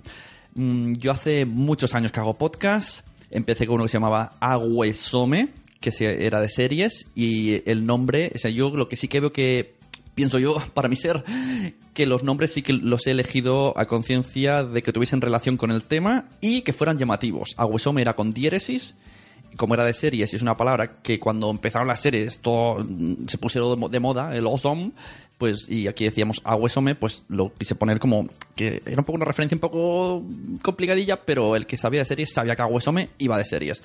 He tenido otros como, por ejemplo, De qué va podcast, que era un podcast que no sabías de qué iba hasta que lo escuchabas. Aunque he de decir que no soy muy partidario de añadir la coletilla podcast a los podcasts, porque es redundante. Pero en el caso de de qué va podcast, pues ya simplemente leyendo ya sabías qué era. Tengo otros, por ejemplo, llamados Cuando los niños duermen. O sea, siempre pongo claro que, que al leerlo ya sepas de qué va. o mensajeros, que tiene la palabra héroes en, en el nombre y hablamos de superhéroes. Y uno de los que tengo, que empecé con otro nombre, es donde quiero centrarme más. Tengo un podcast de metapodcasting que antes se llamaba La Sunecracia, como yo, ¿no? Sune, Sunecracia. La palabra esta, pues bueno, la usé porque una vez la, la usaron contra mí en plan, eres un mandón, esto es una, una, una, una sunecracia, ¿no? Como algo que es lo que dices tú, es lo que va a misa. Y tuve que hacer un audio y le puse ese nombre, simplemente como enfrentándome a mis miedos. Y ya se quedó como ese audio acabó siendo un podcast con ese nombre. Al cabo de muchos años, sí que es verdad que la marca Sune o Sunecracia se relacionó rápidamente, se hizo fuerte en tema podcasting, era podcasting Sune, podcasting Sunecracia, vale, eso me ayudó, pero llegó un momento que yo vi que ya no crecía más y dije, claro, es que si tú vas a iTunes y ves la Sunecracia, tú no sabes de qué va. Entonces estuve pensando y le cambié el nombre a Nación Podcaster, porque entrevisto a podcasters. También tenía dudas entre Nación Podcast y Nación Podcaster. Y por cosas que no vienen al caso, eh, acabé creando una red de, con muchos podcasts que los que yo participaba y a esa red le puse Nación Podcast. Sí, lo sé, es un poco extraño que la red se llame Nación Podcast y el podcast con el que empecé Nación Podcaster. Pero si lo piensas, tiene sentido. Aunque a lo mejor Rubén ahora se está riendo. el tema logos, ahí ya no entro porque he sido un maldito desastre y Rubén me está poniendo las pilas. Mucho, mucho. Por cierto, tenéis que ver el nuevo logo de Nación Podcast, que me encanta. Y hasta aquí el audio. He intentado ser lo más breve posible, así que sigo escuchando, que está muy interesante lo que dicen los compis. Adiós.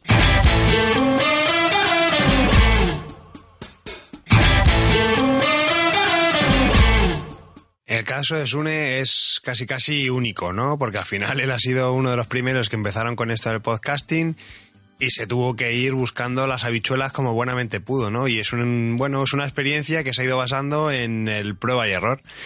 Y por eso pues él tiene muchas cosas tomadas por la mano precisamente por eso, porque sabe lo que le ha dado problemas y lo que no.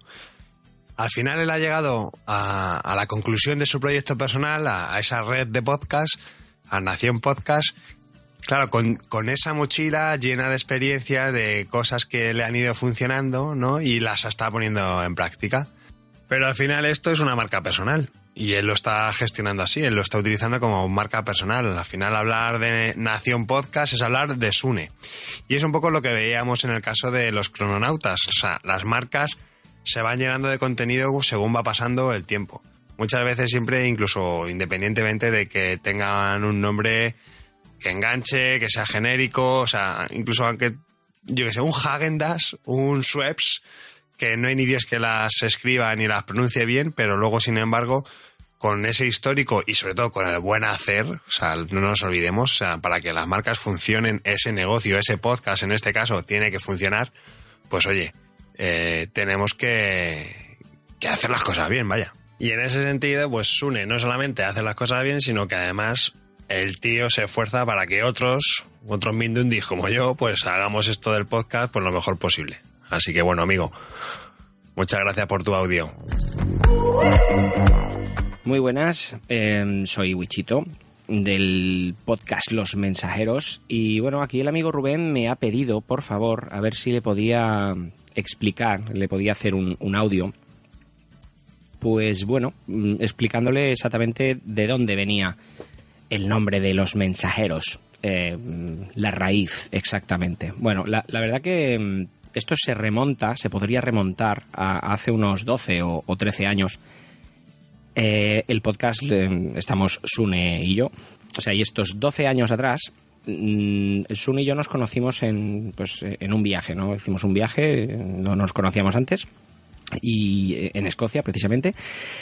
Y entonces, eh, bueno, hicimos amistad. La verdad que mm, sin conocernos, pues bueno, vimos que íbamos del mismo palo, hacíamos brumitas y éramos dos tíos, pues, eh, un poco payasetes. Y, y bueno, pues eh, empezamos a, a, pues, hacer bromas, a, pues, a, tener esa amistad, ¿no? Entonces, eh, realmente un día yo le expliqué un chiste, de, pues un, un tío le dice a otro, "Mm, ¿sabes que me he comprado 1500 palomas? Y dice el otro, ¿mensajeras? Dice, no, no, no, no, no te ensajero. Vale, ese, ese es el chiste, ¿no? Pues a Sune le hizo muchísima gracia y entonces dijo, Buah, esto, te- esto tengo que... Esto tengo, esto, esto tengo que usarlo yo. Y entonces a otro amiguete le dijo, oye tío, mira, te voy a explicar un chiste buenísimo, buenísimo. Entonces empe- empezó a explicarle el chiste y se lo explicó pues no muy bien. Le, le empezó a decir, mira, eso es un tío que se encuentra otro y dice, ¿sabes que me he comprado 1500 palomas mensajeras? Y dice el otro, "Mm, "Palo- ¿palomas? Y el... Ah, no, espera, no, así no, no. Un tío que... No, ¿cómo era? Un tío que le dice, "Mm, ¿tiene... Me he comprado... mil- Hostia, ¿cómo era? Bueno, eh, lógicamente nos estuvimos riendo muchísimo tiempo de lo mal que, que el canalla había contado el chiste. Y a partir de aquel día, cada vez que quedábamos, que hemos ido quedando asiduamente, pues cada vez que quedábamos con las parejas y luego ya con los niños y tal, eh, siempre decíamos, eh, mensajero, eh, mensajero, mensajero, mensajero. Y un buen día, cuando me decidí a hacer un podcast con, con Sune, pues, ¿qué nombre, qué nombre, qué nombre? Mm, dijimos, oye, como vamos a hablar de superhéroes en la pequeña y la gran pantalla, eh, ¿por qué no nos llamamos los mensajeros? Entonces, lo de mensajeros, la J de mensajeros la cambiamos por una H. Entonces, de hecho hay gente que dice mensajeros, mensajeros, mensajero, me- o sea, eh, nos fue muy bien que, que- que el, chiste fuera el de la palabra mensajera porque mm, ha habido ahí como un mix entre la palabra mensajero y mensahéroe y, y de ahí viene el, origen el- del, del podcast Los Mensajeros. O sea que, bueno, pues ya, ya lo sabéis. Y si alguien ve alguna vez a Sune, pedidle por favor que os cuente el chiste de las palomas. Bueno, un, besazo, Rubén, un abrazo muy grande y, y nos vemos. Chao.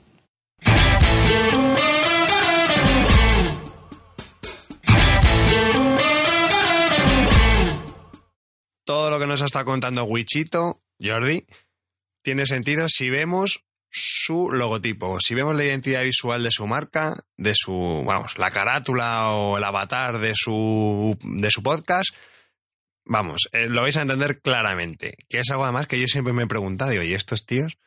Pero ¿por qué ponen una paloma? Una paloma en su, además es un logotipo que va cambiando según cada programa, son, hablan de superhéroes y de series y todo esto, ¿no? Y pues si un día es Wonder Woman, pues sale ahí un pollo que es vestido de Wonder Woman. Si es Batman y Superman, pues sale un, un- un pollo, un pollo, una paloma vestida de, de Superman. Y claro, con esta explicación, pues ya no solamente tiene sentido, sino además a que me hace mucha gracia el puñetero chiste, ¿no? Y es algo también que tiene que estar en, en los nombres. Si, si tenemos un podcast que habla de algo de humor, de, o por lo menos el enfoque que le dan, porque estos chicos en mensajeros le dan un enfoque humorístico bastante guay, pues claro, pues en todo lo demás tiene que nacer de ahí, tiene que nacer del humor, ¿no? Y, y además mola que esa historia, a mí me encanta que las marcas tengan una historia. Y yo a mis clientes siempre les digo, no te voy a crear una marca, voy a ayudarte a crear la historia de tu marca, porque todas las marcas tienen una historia.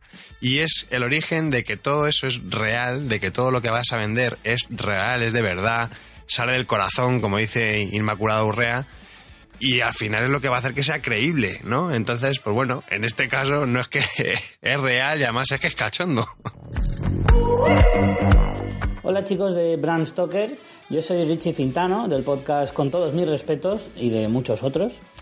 Y os voy a contar la historia de cómo escogimos el título de nuestro podcast. Fue bastante curioso porque en un principio nos costó un poquito encontrar uno que nos gustara y eh, fue precisamente María Santonja, mi compañera en mis otros podcasts como Fans Fiction o Cosas de Casas de Juego de Tronos, eh, la que se le ocurrió esta idea.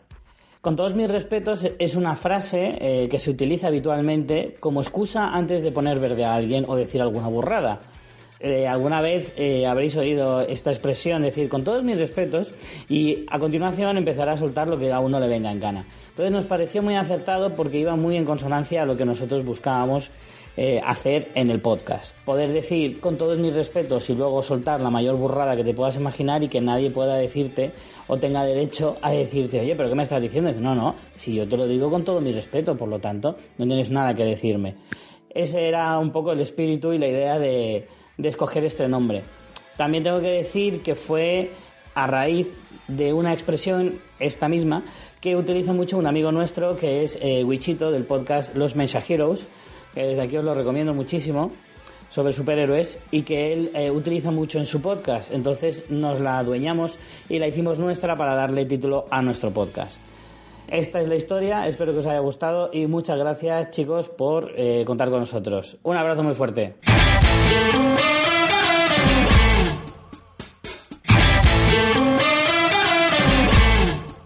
Aquí tenemos otra vez al humor como protagonista, como eje troncal de una identidad denominativa, de una identidad verbal. Y es que este es un nombre trampa. Es un nombre trampa y me explico, porque esta gente es muy lista, estos son muy graciosos, son gente muy creativa, muy ingeniosa y han utilizado un nombre que tiene trampa, que te invita a picar, te invita a escuchar para saber de qué cojones va esto. Y eso mola, eso también es, es, es algo ingenioso, ¿no? Con todos mis respetos te voy a soltar mi burrada ¿eh? por todo lo que me has hecho, todo lo que me has dicho, ¿no? Ya que has llegado hasta aquí, pues ahora me toca a mí el decirte a ti, ¿no? O sea, es un juego con el lector que es muy interesante y, y a mí me pasó, o sea, a mí me pasó como oyente, yo lo vi en Evox y dije, con todos mis respetos, digo, ¿y esto? Esto lo tengo que escuchar yo. Y mira, aquí tenéis un, un, ejemplo muy, muy, muy chulo de, de creatividad, de no solamente creatividad en el nombre, sino en, el pensar en la interacción para que la gente pique, pique entre comillas, entendedme, y empiece a escuchar el podcast, ¿no? Cuando la marca ya se va nutriendo de ese histórico, pues al final, claro, ya es, tiene un sentido completo. Y al final es lo que te da la sensación que, explicaba Richie per, perfectamente en el audio, ¿no? Además son nombres que cuando ya sabes el porqué y lo cuentas, te sientes inteligente. O sea, el que, oye, ¿sabes el nombre? ¿Sabes de qué viene esto de que Wichito se le ocurrió porque decía tal? O sea, al final eh, son, son nombres muy juguetones. No sé si de forma intencionada o no, pero la, la realidad es que es un nombre juguetón. Es un nombre interactivo, no sé, como queráis llamarlo, ¿no? Pero que ese juego, ese juego, ese nombre que te permite jugar, pues también genera una serie de sensaciones y una serie de expectativas muy chulas para, para asociar a un podcast. Hola amigos y oyentes de Brand Stoker, soy María Santonja de Fans Fiction y más podcast de la factoría Fansland.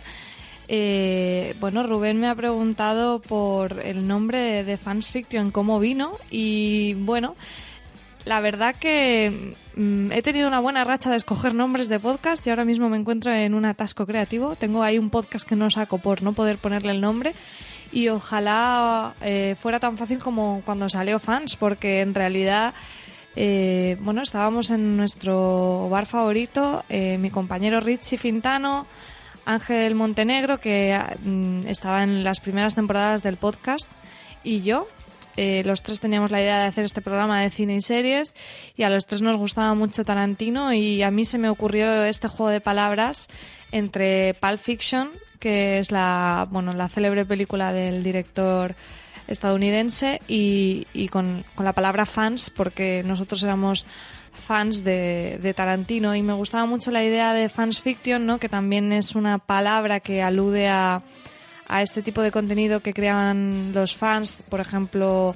Eh, en internet sobre todo se encuentran muchos relatos y, y, este tipo de cosas que a partir de un universo o una o una ficción que ya existe pues los fans crean sus propias historias alternativas y me gustó también ese concepto unido a la idea de que nosotros somos fans de las ficciones, ¿no? De, de, de, lo que nos cuentan en ficción audiovisual, como son las series y, y las películas. Entonces, bueno, aunando un poco esa idea de Tarantino, de sentirnos fans de Tarantino y de sentirnos fans de la ficción audiovisual, salió el nombre de Fans Fiction. Aparte era un nombre corto, con, con bastante sonoridad y por eso pues nos gustaba bastante. Y nada, fue fue así un momento un poco iluminación, tampoco le dimos muchas vueltas, de hecho no recuerdo, ya, hace unos años, pero no recuerdo que tuviéramos muchos más nombres en la cabeza, que prácticamente sí dijimos algunas ideas que descartamos rápidamente cuando dijimos fans fiction, eh, al momento nos gustó a los tres y echamos para, para adelante.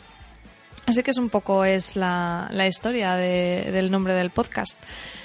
Nada más, espero que os guste y escuchando el programa a ver qué, qué cuentan otros compañeros, a ver si tengo inspiración para este nuevo podcast eh, de cine que quiero hacer y que no le encuentro, no, no hay manera de encontrar un nombre que me apañe.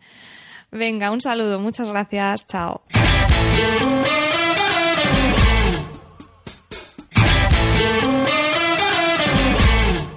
Fans Fiction es un nombre que funciona muy bien, es un nombre compuesto, dos palabras, funciona en castellano y funciona también en inglés. Y la verdad es que es un guiño, pues bueno, que es más o menos evidente. Además, cuando vemos su identidad visual, pues cobra todavía más sentido, ¿no? Porque se ven las siluetas de Tarantino. Y yo creo que, bueno, es, es un ejercicio bastante pragmático, digamos, de lo que es el naming. El naming para podcast. A mí lo que me ha dejado alucinado, María, es que no saques un podcast precisamente porque no encuentras un nombre. Me sorprende y me parece genial, porque creo que además es. Esto es un. son nuestros hijos, son nuestros retoños, los podcasts, ¿no? Y tenemos que cuidarlos, mimar- mimarlos y bautizarlos en condiciones, ¿no? Y con nuestros hijos, pues no nos podemos equivocar. O sea, me parece genial que, que hasta que no des con la tecla, no des con el nombre adecuado, pues no quieras sacar ese podcast. Y espero que, mira, pues este especial pues te sirva de ayuda para que tú puedas tener esa inspiración que decías y puedas sacar ese podcast de una vez. Eh, buenas Rubén, buenas eh, gente de Brand Stoker, eh, soy Nanok. Muy buenas, yo soy Migartri. Somos del podcast Multiverso Sonoro y bueno, mm, hemos recibido tu invitación para explicar un poco de dónde viene el naming de nuestro podcast, ¿no? De, de cómo llegó a ponerlo y bueno, ah, se barajaron algunas posibilidades al principio. Creo que quedamos a decir que cada uno propusiera tres o cuatro nombres. Más o ¿no? menos, exacto, sí. Eh, pero claro, yo, Multiverso Sonoro era un nombre que en mi cabeza, ya antes de, de empezar este proyecto, ya llevaba tiempo queriendo usarlo para algo así audiovisual. Y tenía bastante pegada. Lo, lo que nunca le he dicho a nadie es que mi intención era hacer como una pequeña red de podcast y que se llamara la red en sí Multiverso Sonoro. Esto es primicia. Esto es primicia. Pero bueno, ya no, no llegó a tanto. Y cuando hace un año y poco quedamos para esto, pues eh, el primero de mis candidatos a nombre fue Multiverso Sonoro. El resto, la verdad que no recuerdo qué puse. ¿Y tú recuerdas algún nombre? Que yo creo que están olvidados. Yo la verdad que no, no recuerdo. Yo le propuse dos, tres nombres a, a, a Nanok y la verdad que me los todos le parecían mal. Que ahora le di las gracias porque visto en No es que perspectiva... me parecían mal. No, no, Joder, pero es lo has este dejado es- como si fuera un puto tirano, tío. Totalmente, pero no pasa nada, compañero. El primer paso es asumirlo. Pero dicho esto, el nombre es genial porque además es muy significativo de lo que nosotros queríamos hacer con nuestro podcast porque al final nosotros lo que queríamos es hablar de todas nuestras aficiones, plasmarlo eh, en, en un podcast en este caso. Y hablamos eso, nuestro podcast es de series, de películas, de, de cómics y a veces hablamos de videojuegos, entonces hablamos de muchísimas y variada temática. Entonces, multiverso eh, nos va perfecto porque ya expresa esto, que en variedad de, de- de situaciones. Y además, nosotros que somos muy fan al mundillo comiquero, también los multiversos en el mundillo cómic también es, es- está en auge. Y ahora en series y cine también se está poniendo muy así de moda. Exacto. Y además sonoro, pues eh, podcasting. Tenía que haber alguna es- referencia. Entonces, yo cuando me propuso el multiverso sonoro, le dije, "Va, compro 100%. O sea, me, me encantó cuando, cuando me comentó el nombre. Creo que fue más complicado el plasmar eso en una imagen. Exacto. De cómo representamos gráficamente esto para el logotipo del podcast que el, el que llegáramos a multiverso. Porque sí que es cierto, en, alguna de las reseñas nos dijeron, claro, porque las afición, cada afición es un universo y cuando tienes más de una afición, pues se convierten en un multiverso, no sé qué. O sea, la gente no... Ya sin, saberlo nosotros, sin querer proponerlo nosotros o sin querer llegar a ese punto, la gente ya, ya llegaba al punto este. y A, esta- ya. a la, conclusión esta, que es- al final es lo que nosotros pretendíamos también, es eso, eh, hablar de cualquier cosa que nos apeteciera de, Mm. de nuestras aficiones. Sí, y también porque el chorizo de mi primo ya estaba cogido. Que también es un gran nombre. Por es un gran nombre, el chorizo de mi primo. Y cosas así, pues ya estaban bastante cogidas. La verdad que cada vez creo que se está haciendo más difícil, ¿no? Buscar un naming. Porque a veces bu- buscas un podcast y ya te sale como una lista de cuatro o cinco parecidos. Y es eso. Sí, pero luego hay gente genialosa que con, con dos palabras eh, te- que a priori eh, podrían resultar muy obvias y muy sencillas y tienen, por ejemplo, voy a poner un ejemplo de las últimas adquisiciones que hemos visto, que es Señoras y Podcast, y me parece genial. O sea, eh, es un nombre que encaja perfectísimamente con cómo afrontan ellas eh, su, su podcast, un podcast sobre tres amigas que se juntan a hablar de sus cosas desde el punto de vista femenino.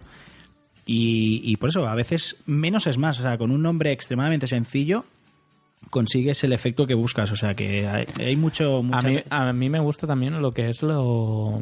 ¿Cómo se dice? Cuando algo es evidente. Lo... Obvio. Eso, a mí me gusta lo obvio que a nadie se le ha ocurrido, como es eh, a un metapodcast llamarlo el metapodcast, porque había muchos metapodcasts, pero ninguno se llamaba el metapodcast. Y ya solo con esa palabra, el metapodcast de Josh Green, ya ves que no necesita ya ni más definición ni nada, es que ya sabes de qué estás hablando. Exacto. Y bueno, yo no, no sé si quieres aportar algo más, pero yo creo que más o menos hemos dado un pequeño repasito a, al por qué nosotros tenemos el naming de multiverso sonoro. Yo sé que hay muchas reglas, hay muchas normas en teoría de, de solo usar una palabra, solo usar dos, que en el título ya te expliques de lo que hablas o cosas así. Yo creo que en- en- al menos en mi caso fue un, como una cosa de sentimiento, como un, un latido, no un...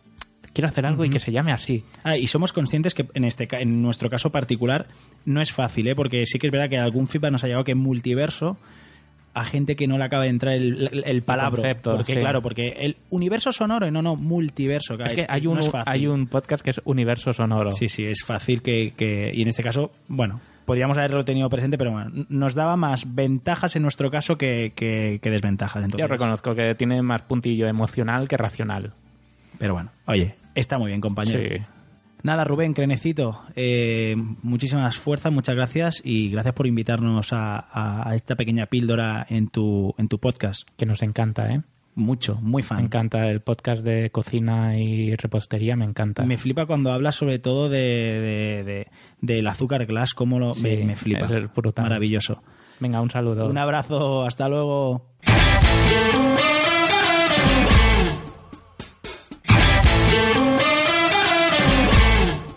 Bueno, pues seguimos con este especial de repostería con azúcar glass. Anda, que ya os vale. Vaya paredos. Qué sinvergüenzas. Menos mal que habéis dicho cosas interesantes, porque si no, madre mía. Decís cosas interesantes porque eso que decís de que la gente hace conexiones mentales y que la gente asocia y hace frases hechas y hace chascarrillos con tu nombre y lo completa, el hacer ese ejercicio es interesante porque la gente lo hace. O sea, eso de decir, no, no, eso lo haces tú porque tú tienes esa mentalidad y tienes esa, cabecita loca que se te ocurren esas tonterías. No. La gente, si se te ocurre una maldad, la va a hacer exactamente igual que tú la has pensado. Entonces, pues está bien someter a esa especie de, de estrés al nombre para ver si, si lo aguanta o no lo aguanta, o si os interesa, o estamos dispuestos a asumir que la gente pueda hacer ese jueguecito con nuestro nombre, ¿no? Por otro lado, me llama mucho la atención esa dualidad a la que hacéis referencia de reglas versus sentimiento. Es verdad lo que dice Nano, que hay mogollón de reglas. Aquí estamos dando algunas de una forma un poco deslavazada, ¿no? Pero, pero sí que es verdad que al final esto se trata de que nos tiene que impactar, nos tiene que gustar, nos tiene que enamorar, tiene que pasarnos por el corazón, ¿no? Como decía antes. Si una marca funciona o no funciona, visualmente la vamos a tener que recordar y auditivamente también la vamos a tener que tener en nuestra cabeza. O sea, la pregnancia de la identidad reside en eso. Entonces, siempre, siempre, siempre le digo a mis clientes que cuando están viendo un nombre, cuando les presentamos una batería de nombres, lo que tienen que hacer es verlos, analizarlos, ver con cuál se siente mejor y cuando pasa el tiempo, pues directamente eh, a los dos, tres días o dejando un fin de semana de por medio, sin ver esos nombres, pensar cuál es el nombre que se le ha quedado en la cabeza. Esa retentiva, esa pregnancia que tiene el nombre va a ser la que va a tener también la gran mayoría de la gente. Y al final es lo que va a hacer que la marca funcione o no funcione. Hola, soy Gonzalo Reimunde. Y yo, Teo Palomo. Somos los Cosposcasters. Cosposcasters de ¡Qué rápido pasa el tiempo! Y nos preguntáis, eh, ¿de dónde viene el nombre? ¿Cuál es el origen? Pues hay una, una historia interesantísima Sí, sí, sí. y una anécdota graciosísima. está súper pensado porque si escucháis nuestro episodio piloto, el episodio cero, podéis escuchar la conversación, el momento en el que se nos ocurre sobre la marcha que el programa se va a llamar Qué rápido pasa el tiempo. Que, que resume de alguna forma pues la filosofía de nuestro podcast. Sí, que está todo improvisado. Improvisado y que surge así, pues... em, Te has saltado una línea. ¿no? bueno, le vamos a poner el fragmento, ¿no? Sí, sí, escuchad, este es el momento eh, sin editar en el que se nos ocurrió el nombre del programa. Seguimos, seguimos. Que, que yo tengo un trauma con el Llevamos ya porno. ocho minutos. Estás mirando el tiempo, eso es... No, acabo de mirar ahora, acabo de, de- de ver. Bueno, que hay un Qué trauma- rápido se pasa el tiempo yo contigo, en nuestro podcast. ¿Cómo, cómo se llama el...? ¿Cómo se llama nuestro podcast? Eso lo decidiremos al final. Al final, Yo sí. creo que se llama Qué rápido pasa el tiempo. Qué rápido pasa el tiempo, es que es muy bueno. Sí. Y se me ha ocurrido a mí. Y si te ha ocurrido a ti... Pues ya ves, nada de naming, ni de marca, ni, Ni nada. de Realmente nosotros Nada, no hemos contratado a nadie. hacemos las eh, cosas como no se deben hacer. Efectivamente, o como sí, ¿no? Bueno, no sé. Que quizás, está sobrevalorado el mundo, lo del Uh. naming, lo del, Uh. lo del Esto el es, branding, eh, todo para está- esto para Bram Stoker puede ser una- un golpe duro esto ¿eh? Uh, ah, ¿esto es para Bram Stoker? sí sí sí esto es para un podcast sobre marca y gestión de marca y No, no, naming no, la marca es fundamental y, y- El naming. El naming es fundamental también. porque y nosotros sabemos mucho de naming Somos un gran ejemplo de que el, de que el trabajo de, de las personas que hacen naming no sirve para no nada. sirve para nada. no es necesario O sea, no paguéis No por, paguéis. por a esta gente. tú sabes lo que cobra esta gente es una animalada ¿eh? Una- un es pastizal, ¿no? increíble Sí. por cosas que podemos hacer tú y yo Se- es Seguramente. decir mi, mi propuesta es que nos paguéis a nosotros Esto seguramente Rubén no, se esté cagando en nosotros. ¿Tú crees? ¿Se puede decir su nombre? bueno sí, ¿no? sí es Rubén? claro Rubén Galgo presentador del podcast Ah, claro, que eso es bueno, ¿ves? Es decir, es que yo ando, yo voy siempre así de despistado a, a lo que viene siendo el programa. Es decir, Gonzalo me dice, tenemos que grabar una cosa y yo me pongo a hablar y, y esto es para el Como veis, de- chicos, de es muy importante preparar los contenidos, los Exacto. nombres, eh, y ya sabéis, eh, tenéis que escuchar nuestro podcast. Qué rápido pasa el tiempo. Allí podréis escuchar el naming de todas nuestras secciones. Viaja con Teo Palomo, Eh, eh, Pepa es un partidazo. Pepa es un partidazo, eh, me llamo Gonzalo y tengo novia, Anecdotinder. Anecdotinder. Anecdotinder es muy es bueno. uno de los mejores nombres que hemos hecho. Eh, Anecdotinder Y es también hay que decir eh, cómo se nos ocurrió el nombre de nuestros fans, los Currupeters. Currupeters. Que es una de nuestras marcas más, más eh, Está, está también. Eh, Sí, sí. Tenemos ese trozo. ¿podemos Tenemos el trozo. Aquí fue el momento en el que se nos ocurrió el nombre de nuestros oyentes, los currupeters. Que se está comentando eh, qué nombre le ponemos a nuestros oyentes, a los oyentes de qué rápido pasa el tiempo, de QRPT. Hombre, yo ya tengo el nombre de mis seguidores, los Palomers, Ah, los Palomers, cierto. que, que son Claro. muchos, son legión. Pero los de qué rápido pasa el tiempo. mm, El QR QRPT curru- Pues como Peters, ¿no? o currupetes. Los currupetes, ¿no? Currupe- currupete- currupetes. Currupeters. Currupeters me parece maravilloso. Currupeters. Currupeters con R, al final. Currupeters. Los currupeters. Y ya está, ¿ves qué fácil? Pues es que en realidad. Eh, no hacía falta ni un equipo. Lo que no hace falta es un podcast sobre naming. No. De hecho, lo, Solamente lo- lo único que hace falta es nuestro podcast. Eh, ¿Cómo llamarías tú a esta pequeña grabación que hemos hecho? eh, micromierder. Mm, No. Microtruñer. Microtruñer. ¿Te gusta? Mm, naming. Naming Nester. Uf, va a ser que no se nos da también. No vamos a llamar bien. a Rubén a que nos, Llamemos a Rubén para que, nos eche una mano. Y que, por favor, Rubén, Ponle nombre a esto. ponle nombre a esto. Exigimos. A esta intervención. Ahí está. Seguidnos en Twitter en arroba currupeters y en Facebook, qué rápido pasa el tiempo. Un abrazo.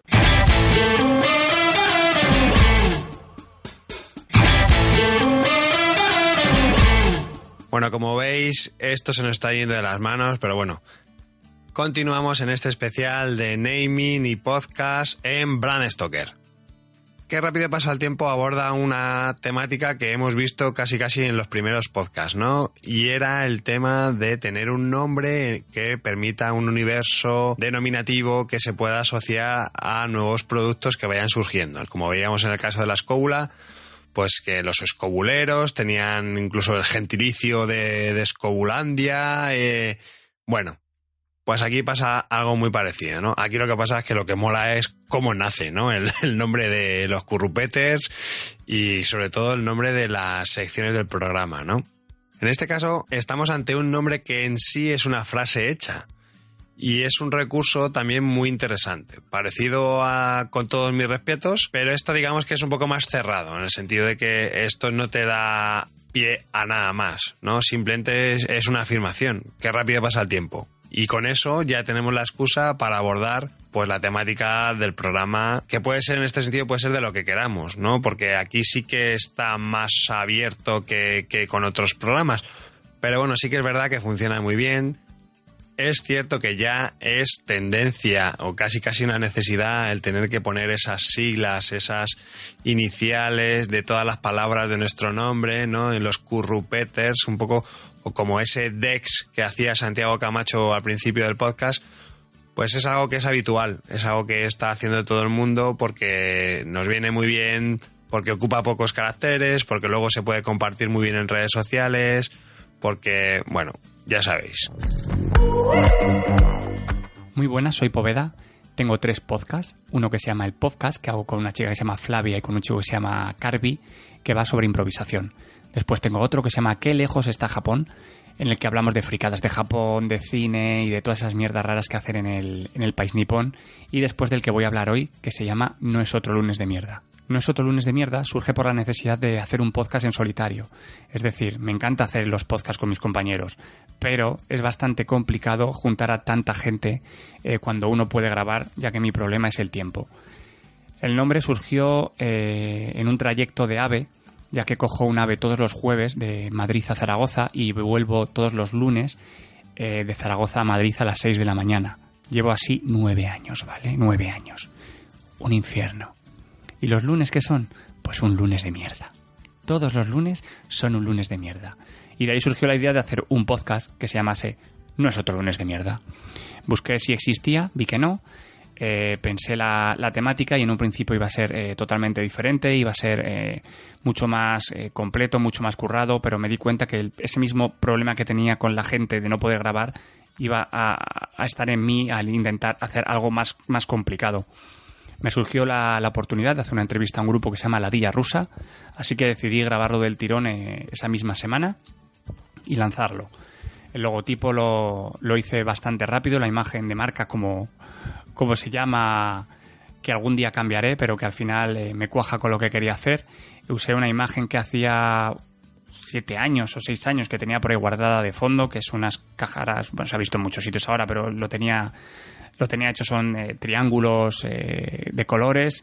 Lo hice en un momento para una cosa del, del, orgullo gay, además era una animación, y entonces, bueno, pues, pues lo cogí. Y sobre todo el nombre Nosotros de mierda que se viese bastante bien y bastante claro. Un factor muy importante para mí era la, la, canción de la cabecera. Hay un grupo al que sigo desde hace muchos años que se llama Matt and Kim y que tienen una de mis canciones favoritas que se llama Daylight. Y decidí usarla para, para la música de cabecera casualmente todo el mundo que ha escuchado el podcast siempre me dicen, la canción esa, tío, está de puta madre. Entonces es algo que, que me parece me parece bien, porque es, porque es lo que buscaba. Una canción pegadiza y que realmente la gente no ha escuchado. Y poco más puedo decir. Que muchas gracias, eh, por contar conmigo para, para tu maravilloso podcast. Que tengas mucha suerte en esta andadura, que lo estás haciendo muy bien, que eres un tío muy majo, que me has caído muy bien, que eres muy listo, que sabes de todo y que... Uff, Madre mía, que porque estoy casado, ¿eh? Porque si no, a machete, tío. Te cogía a, a machete.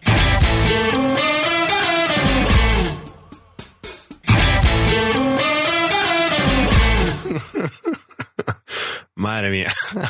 Está claro que este podcast va de mal en peor, ¿eh? Madre mía, joder. Bueno, Poveda es un descubrimiento, una persona que he conocido en las JPod de este año y la verdad es que, jo, yo creo que estoy, yo sí que estoy enamorado. Me ha encantado. Es, es un tío además que tiene la creatividad metida en vena, también es diseñador, es una persona que además es tremendamente ingeniosa, espontánea, bueno, aquí había, había un buen tándem con los grupetes, yo ahí lo dejo. Pero bueno, Poveda aporta algo que no hemos visto hasta ahora y es el usar una palabra más sonante para que llame la atención y nuestro podcast pues se quede o, de, o digamos destaque más respecto a otros podcasts, ¿no?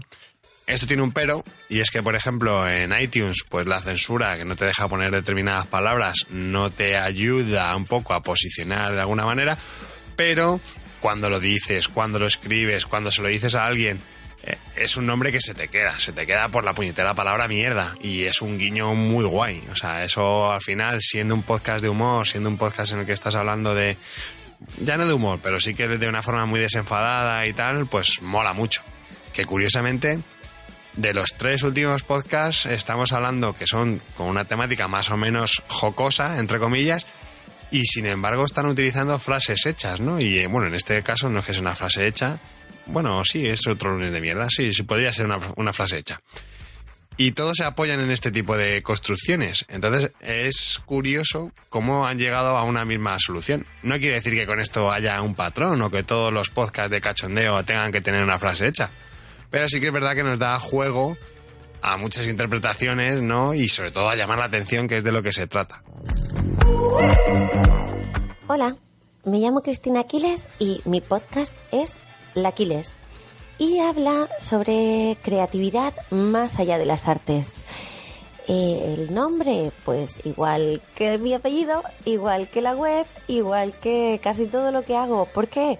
Porque corresponde un poco a la marca personal y la marca personal pues ha venido dada de una forma orgánica porque por lo visto en los 80 uno de los nombres que se puso de moda fue Cristina, así que siempre hay mil Cristinas a mi alrededor, con lo cual durante toda mi vida me han llamado directamente por el apellido. ¿Y qué puedo hacer yo? Pues recoger eso que ya está hecho, hacer de eso mi marca y, el podcast en principio acompaña los artículos que escribo en la web, así que pensé que si le ponía otro nombre lo único que iba a hacer era o marear o dispersar o, o- o irme hacia algún lado que no debía. Así que se queda todo recogidico en casa en un nombre que englobe más o menos todo lo que yo pueda alcanzar.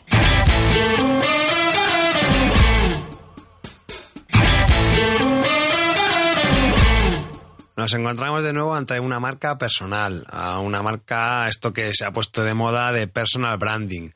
Al final, nosotros mismos, en este caso Cristina, pues eh, ella, digamos, es la marca, ella en sí misma, porque ella es una ilustradora, porque ella es conocida, porque tiene una trayectoria, porque se la asocia a un montón de tareas dentro del mundo de la creatividad y eso de alguna manera la obliga a que todo lo que haga tiene que estar asociada a su nombre. Su nombre que es su apellido, se llama Cristina Quiles. Entonces, claro, pues la Quiles es, digamos, su nombre artístico a nivel de ilustración y claro, todo lo que iba haciendo pues le obligaba de alguna manera el recoger ese histórico porque no podemos anularlo, no podemos deshacernos de ese histórico porque además nos va a venir muy bien. Evidentemente que si nos llamamos el podcast del Aquiles pues va a tener seguramente más audiencia porque la conocerán y la asociarán muchas de las personas que la siguen como ilustradora que si lo llama los patucos de no sé qué, de la murcianica, pues mm, no, no la van a asociar, ¿no? Entonces ese histórico nos permite además ser coherentes, que es algo fundamental para todas las marcas, fundamental. Además, Cristina, tengo que decir que lo hace súper bien porque siempre decimos que no vale solamente con ser bueno, sino además hay que parecerlo. Y ella todo lo que hace, todo, todo, todo, porque además tiene una destreza maravillosa con el tema de la ilustración, todo lo trata con la misma identidad visual. O sea, tú todo lo que hace Cristina lo ves, ves sus ilustraciones, ves sus dibujos y lo asocias claramente, aunque no sepas que ponga por ningún lado su logotipo, ni su nombre, ni, ni nada por el estilo, pero tú lo identificas. Y eso es algo que es una maravilla, porque al final las marcas no son solamente el logotipo ni el nombre, sino todo lo que hay alrededor, ¿no? Y en este sentido, bueno, pues Cristina lo hace de lujo. Hola, ¿qué tal amigos de Brand Stoker? Soy David Mulé del podcast sobre series La Constante. Y bueno, os cuento también un poco cómo nació el nombre de nuestro programa.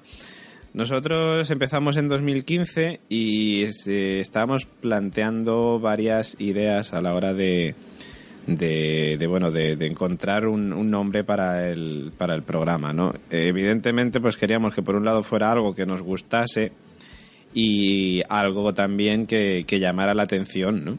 Eh, en el panorama seriéfilo, para los seriéfilos, ¿no? En el año 2015 y bueno, todavía a día de hoy, pues eh, la serie, digamos, insignia, la que más está eh, petándolo en todos los sitios es eh, Juego de Tronos. Y pensamos eh, un nombre mmm, de algo relacionado con Juego de Tronos, por una parte, ¿no? Pero por otra parte, pues nosotros somos muy, muy, muy, muy seguidores de Lost, sobre todo los que empezamos con La Constante, Carolina Fraile y yo. Y también queríamos algo que nos identificáramos, ¿no? Algo que algo que fuera de, de lo, de lo puramente comercial también fuera algo eh, emocional para nosotros, ¿no?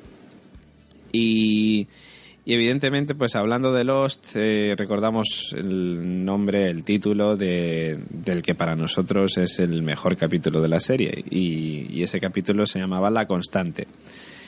Y decidimos eh, inclinarnos más por La Constante eh, antes que por el otro nombre, eh, precisamente por eso, ¿no? Por lo emocional que, que tiene que tiene para nosotros ese, esa serie, ¿no? Por lo, lo que significó para nosotros esa serie, ya lejos de, pensar en, en que iba a tener más o menos gancho con la audiencia, porque realmente nosotros en el año 2015 lo empezamos como algo muy, muy, vamos, como un hobby, básicamente, y no nos imaginábamos que luego íbamos a tener cierta repercusión y que nos íbamos a empezar a dedicar a esto de manera seria. Pensábamos que, que bueno, que iba a ser simplemente pues un programa semanal que íbamos a hacer pues para, para charlar sobre series con nuestros amigos y ya está, ¿no? Pero no, en ese entonces todavía no, no pensábamos que, que nos íbamos a dedicar a ello tanto como estamos haciendo ahora con, con esos visos de, de profesionalización, ¿no? Que, que, es nuestro objetivo que tenemos a día de hoy. Y, y, bueno, también por otro lado, pensamos que la constante podía ser una, un buen nombre porque digamos que tendría que ver con eh, el logo que nosotros estábamos en, en proceso de diseño. Yo en mi, en mi, mente ya tenía el logo diseñado, que era eh, juntar el logo de Dharma, de la iniciativa Dharma de Lost, que es muy, muy, muy reconocible, con el lobo wargo de los Stark, de la familia Stark en Juego de Tronos. Este logo también, eh, evidentemente, emocional, por, por, una parte, lo hicimos por, por lo emocional, por un, por un lado, de, de, esa serie de, de, Lost y, evidentemente también de Juego de Tronos, pero por otro lado también pensamos que era algo muy característico, algo que llamaría bastante la atención y que todos los seriefilos reconocerían. Entonces, pues eh, así es como, como, empezó. Luego Irene Merinero se encargó de hacer el, el, diseño y hace poquito lo acabamos de, no sé cómo se diría esto, remasterizar quizás, no sé, lo hemos, eh, le hemos dado un lavado de cara eh, pero vamos, seguimos manteniendo ese, ese logo Wargo y ese logo de, de la iniciativa Dharma de Lost. Y bueno, en fin, eh, creo que este es más o menos un pequeño resumen de cómo nació el nombre y el logo de La Constante. Y nada, daros las gracias por, por habernos invitado también a Bran Stoker a hablar de este, de este tema que tanto nos mola. Y mandar un fuerte, fuerte abrazo a todos los oyentes y por supuesto también a Rubén. Abrazotes, chao.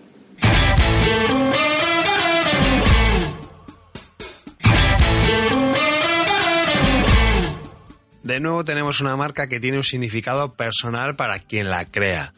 Y luego, una vez que la tiene creada, eso lo comparte de alguna manera con todos sus oyentes, ¿no? Que es un poco lo que pasa con la constante. Como nos contaba David, todo ese origen conceptual de todas esas series que les gustan y el tema de del, del, nombre del episodio de Lost, pues es algo muy, muy chulo. Claro, ¿cómo haces el diseño de un logotipo? Bueno, realmente de una marca, porque una marca se constituye de logotipo y símbolo, en el caso de que tenga símbolo. Pero bueno, una marca mixta, las típicas marcas que vemos en todos los sitios, que tienen el logotipo más el símbolo, son imagotipos. Por ejemplo, en el caso en el que esté todo integrado, el símbolo y la tipografía está todo junto, eso es un isólogo, que puede ser, por ejemplo, la marca, eh, yo qué sé, eh, Burger King. Si nos vamos, por ejemplo, a una marca en la que están los elementos separados, es decir, la tipografía, el logotipo está separado de un símbolo, pues por ejemplo, como en el caso de Vodafone, pues ahí estamos hablando de una marca mixta o de un imagotipo. Y luego, por último, tenemos los símbolos, esos grandes símbolos que funcionan solos, esa M de McDonald's, ese simbolito de Nike.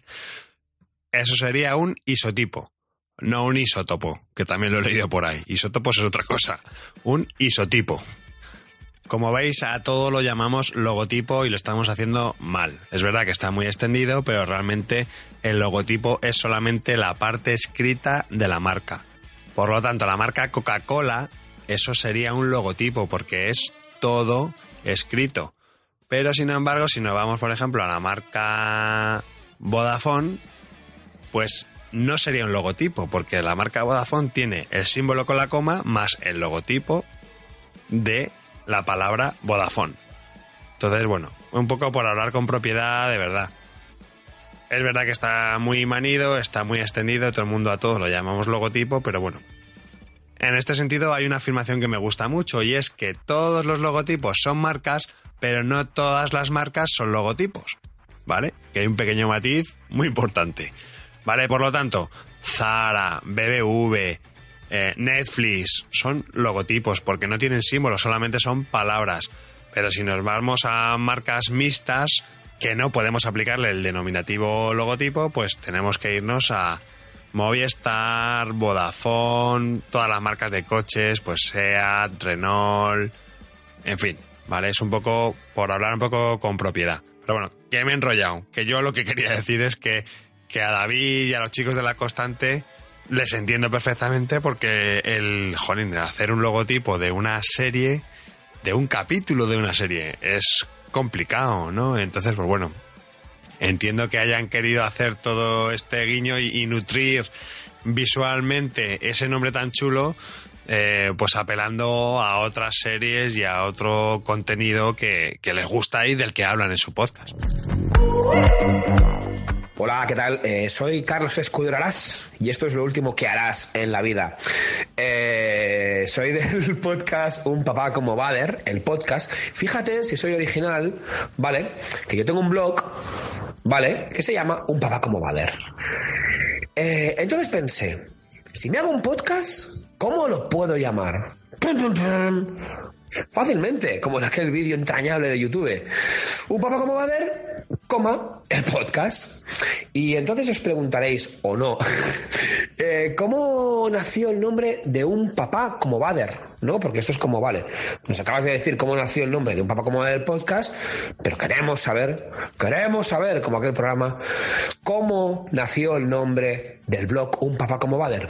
Pues mira, os cuento. Eh, yo acababa de ser padre de mi segundo hijo, Mario.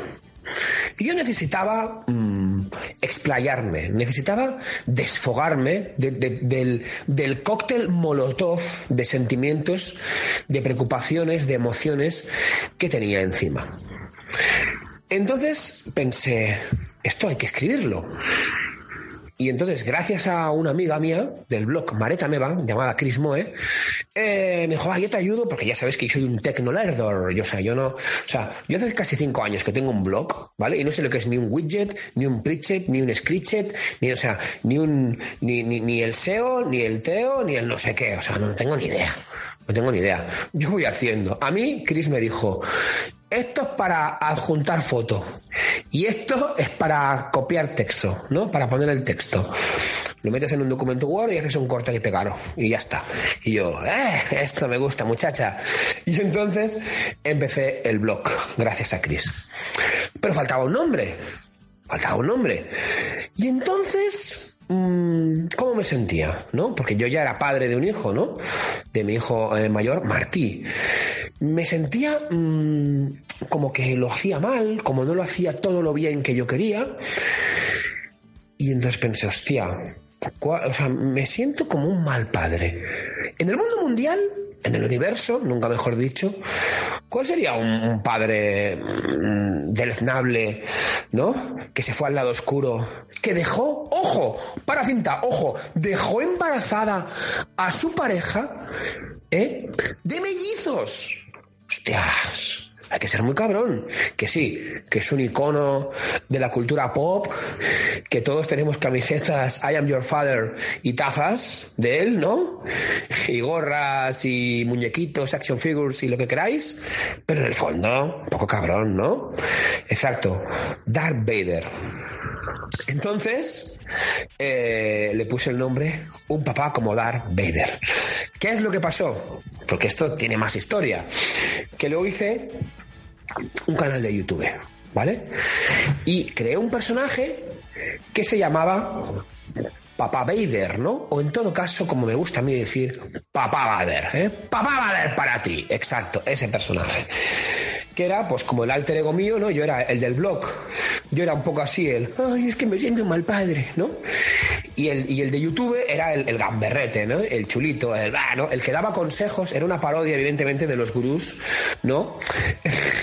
Entonces daba consejos muy malos de paternidad, realmente. Era un, era un, era un, era un tío muy chungo, ¿no?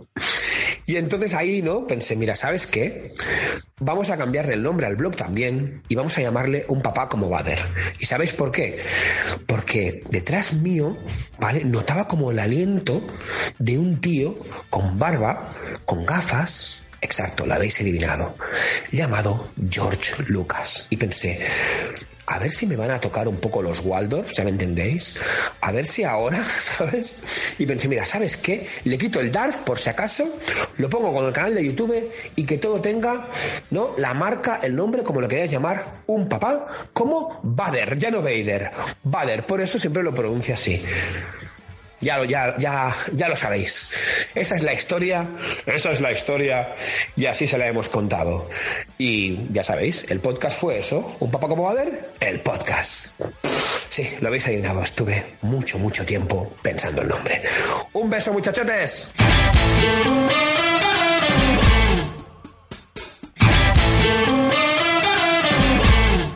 Carlos es escritor, es bloguero, es un tío muy activo en redes sociales y él tiene una identidad que todo el mundo la conoce por este nombre, ¿no? Entonces todo lo que él haga tiene que estar asociado a un papá como Bader. Sus perfiles, sus, yo qué sé, sus, sus libros también.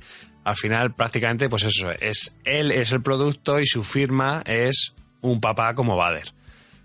Hay una cosa muy importante que comenta y es el tema legal, el tema de utilizar elementos o iconos de franquicias, de marcas que ya están funcionando, de series o de películas. Un poco como veíamos antes con la constante. Eso puede ser delicado si ponemos elementos tal cual. Si cogemos un elemento de una película de Star Wars y la metemos en nuestro logotipo tal cual, eso, si se quiere, si te quieren buscar las cosquillas, te las buscan. Y más estando Disney detrás. Otra cosa es que se haga, pero bueno, eso puede ser delicado y él lo ha, digamos, sorteado con el nombre, ¿no? Pues dejando solamente lo de Vader. Claro, no es lo mismo Darth Vader que Vader, ojo. Y, y bueno, creo que lo resuelve, lo resuelve bien, pero también es algo peliagudo. Muchas veces estas cosas dependen del éxito que tengas. Y desgraciadamente es así. Si una marca potente ve que tu producto en el que estás utilizando un elemento reconocible de su marca eh, está funcionando y está generando pasta, te van a ir a crujir, pero vamos, seguro, seguro. Esto yo lo sé muy bien por el tema de las camisetas, sobre todo con Juego de Tronos fue algo muy sonado, ¿no? Ya seguramente ya lo sabréis, que en el momento que HBO se enteró que estaban haciendo camisetas por ahí con su imagen y demás, pues ellos cogieron y, y, fueron a por el tío que se estaba lucrando. ¿Por qué? Porque las camisetas que estaba haciendo el tío ese eran infinitamente mejor que las que estaban haciendo a HBO y además el tío está ganando una pasta gansa. Entonces dijeron, hostia, pues ahora sí que vamos a ir a por él y vamos a ir a, a lucrarnos nosotros en lugar de ese tío. Evidentemente, nunca sabremos si nuestro podcast va a tener un tirón espectacular y nos vamos a hacer ricos o si incluso se puede monetizar. Pero bueno, eso es otro melón del que yo no quiero hablar. Pero lo que me interesa saber es que eso puede generar una serie de problemas, una serie de problemas legales, ¿no? Y ahí Carlos está muy cuco y ha cogido y lo ha evitado de alguna manera, ¿no? Algo muy parecido pasa, además, con, con precisamente con el mundo Star Wars, con nuestro siguiente podcast. Hey, hey, hey, estamos aquí en Bran Stoker, en este programa especial que, bueno, me ha invitado Rubén Galgo, a decir unas palabritas por aquí, perdonar por la voz. Muchos eh, sabréis quién soy, otros no. O más bien nadie sabe quién soy ahora mismo, que tengo esta, esta voz de pato, eh, aparato que nos ha regalado el invierno tan bonito que nos ha llegado así de repenete y con este frío. Pues soy Asier, Asier de la guarida del Sith. Y esto último es muy importante porque me han pedido, me han preguntado, me han suplicado que os cuente por qué, por qué tiene este, este nombre este programa. La guarida del Sith. Pues la verdad, esto es muy fácil. En un primer momento eh, vi que necesitábamos, eh, y yo, un nombre que, que defendiera a la gente o que se sintiera a gusto en algún lugar y que a la vez fuera un, sitio friki. Entonces, recordando un poquito así lo que serían los viejos monstruos, eh, dijimos, ¿dónde se sienten a gusto los monstruos? Pues mira, en las guaridas, en las cuevas, en las cavernas, ¿no?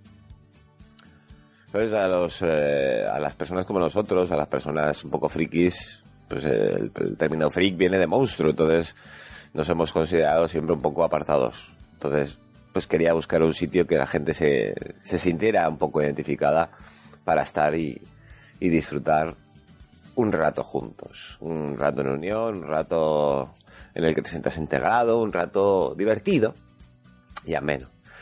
Porque los Sith, pues es, es evidente, es lo más evidente el nombre, porque realmente a veces nos sentimos malos y, y cuando nos sentimos malos nos gusta molar igualmente. Entonces un personaje molón, malo, los Sith, dentro de la cultura popular, es eh, de lo que más me gusta.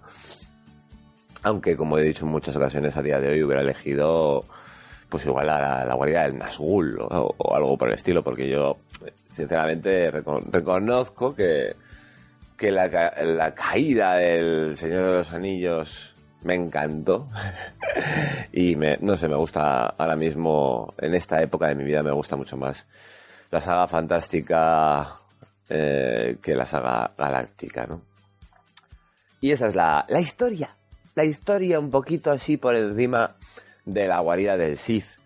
Eh, un una pequeña historia que, que es muy pequeña en comparación con la gran historia que tiene la guarida, ya no solo por el propio programa, sino por todas las personas que han pasado por allí, porque las personas, las personas son las que hacen la historia de la guarida y los colaboradores que han pasado por ella, ¿no? No me puedo olvidar, jamás me olvido de, de ninguno de ellos, aunque haya sido he estado solo un programa. Y desde aquí a todos mis colaboradores les doy un fuerte abrazo. Desde aquí a todos los oyentes de la guarida les doy las gracias. Y sobre todo a, a mi directora, que todavía sigue siendo la directora Cougar 19, que aunque no esté en los programas, es la cara visible de este, de este proyecto porque sigue ahí ayudándome a organizar los programas y a, y a seguir eh, con las entrevistas y hacer cosillas en el mundillo, ¿no? Y siempre me anima. Así que, pues nada, eso es todo. Hasta aquí. No os voy a dar más el coñazo. Eh, mira, la alarma del móvil. Esto es lo que pasa en el podcasting. Esto no lo tenéis en la radio. Esto es gratis. y pues eso, muchas gracias por, el, por el reconocimiento o por la llamada, Brand Stokers. Y Rubén, te paso la bola. ¡Hasta luego!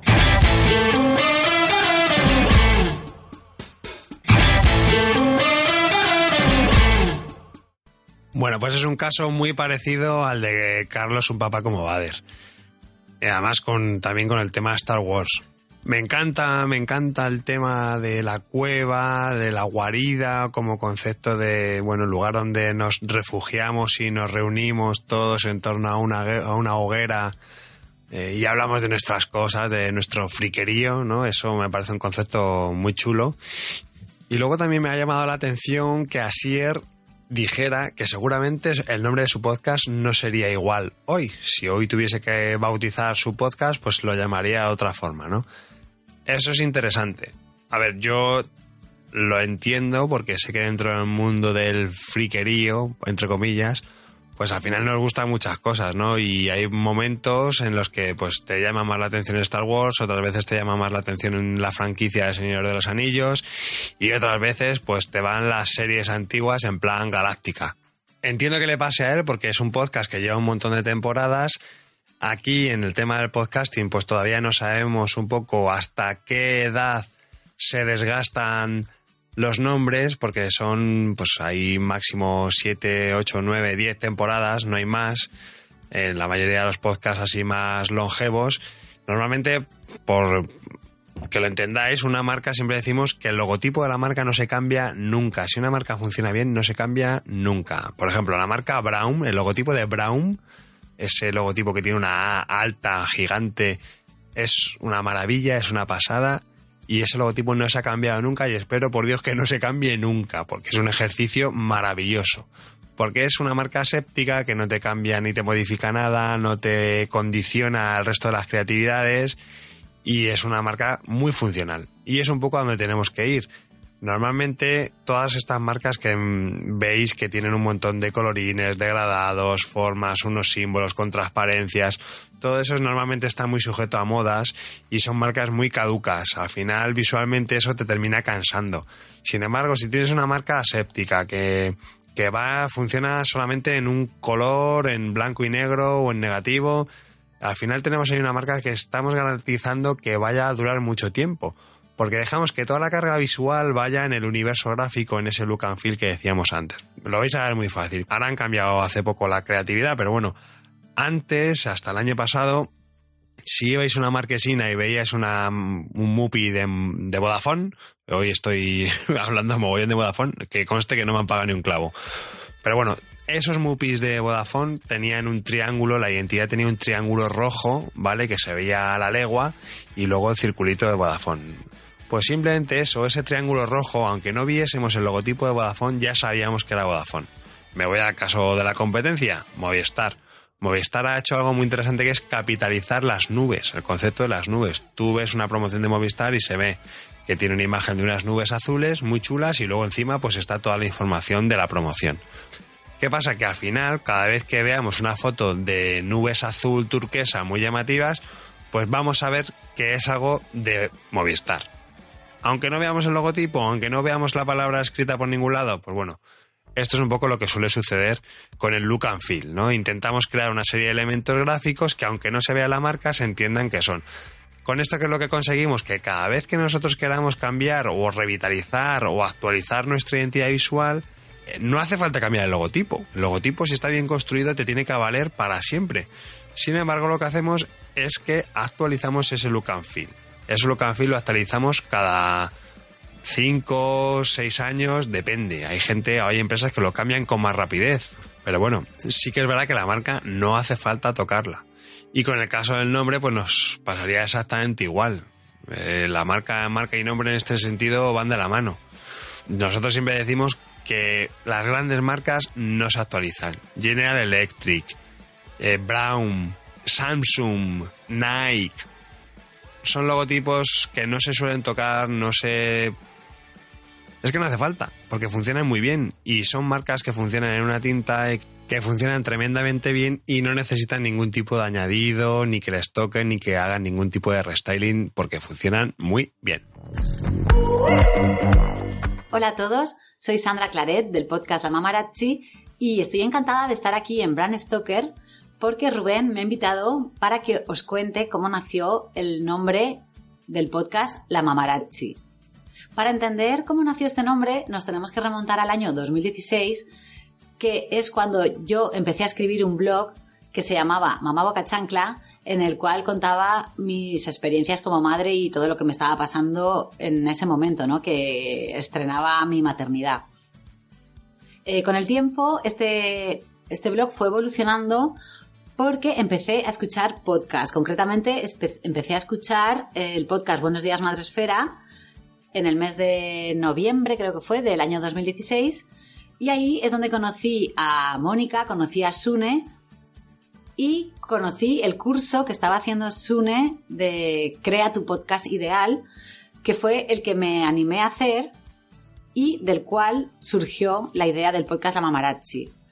Cuando yo empecé a pensar en el podcast que yo quería hacer, era un podcast de fotografía, porque, claro, mm, yo quería unir la maternidad, lo que explicaba en el blog, con el podcast, que es la fotografía, ¿no? Mis dos pasiones, por decirlo de alguna manera, la maternidad y la fotografía, lo quería unir. ¿Qué pasó? Que el nombre de Mamá Boca Chancla, pues para el podcast no me servía. Y yo ya llevaba algún tiempo dándole vueltas al nombre de Mamarazzi. De hecho, en algunas, en algunas publicaciones que hacía en Instagram, cuando hacía fotos de mi hijo, ponía el hashtag de Mamarazzi, haciendo referencia a que yo era una mamá que hacía muchas fotos, ¿no? Entonces, cuando le comenté esto a Sune, eh, Sune lo tuvo claro desde un principio. Cambia el nombre, cambia el nombre. Mamá Boca Chancla no, tiene que ser Mamarazzi. Claro, al principio me costó un poco porque yo estaba mm, muy encariñada a mi nombre de Mamá Boca Chancla porque llevaba mm, muchos meses trabajando en ese blog, la gente ya se identificaba conmigo, pero es cierto que el nombre de la Mamarazzi tenía muchísimo más sentido para, sobre todo para el podcast y luego, ¿por qué no? no? Pues también para el blog, porque lo que no tenía sentido es separar una cosa de, de otra. Tanto el blog como el podcast para mí era una sola cosa, ¿no? Era yo. Total que finalmente di el paso después de pensarlo tampoco mucho, la verdad, porque mm, en el fondo lo tenía claro que, el nombre tenía que ser la Mamarazzi. Cambié el antiguo blog por un nuevo blog que se llamaba lamamarazzi.com y el podcast, como ya todos sabéis, si lo habéis escuchado, eh, se llama La Mamarazzi, donde hablo de fotografía con móvil y donde explico truquitos para mejorar vuestras fotos con el móvil. En un principio, el podcast estaba eh, dirigido a padres y madres. De hecho, si escucháis los primeros episodios, eh, en la cortinilla de entrada yo explicaba, eh, bienvenidos al podcast de fotografía para padres y madres.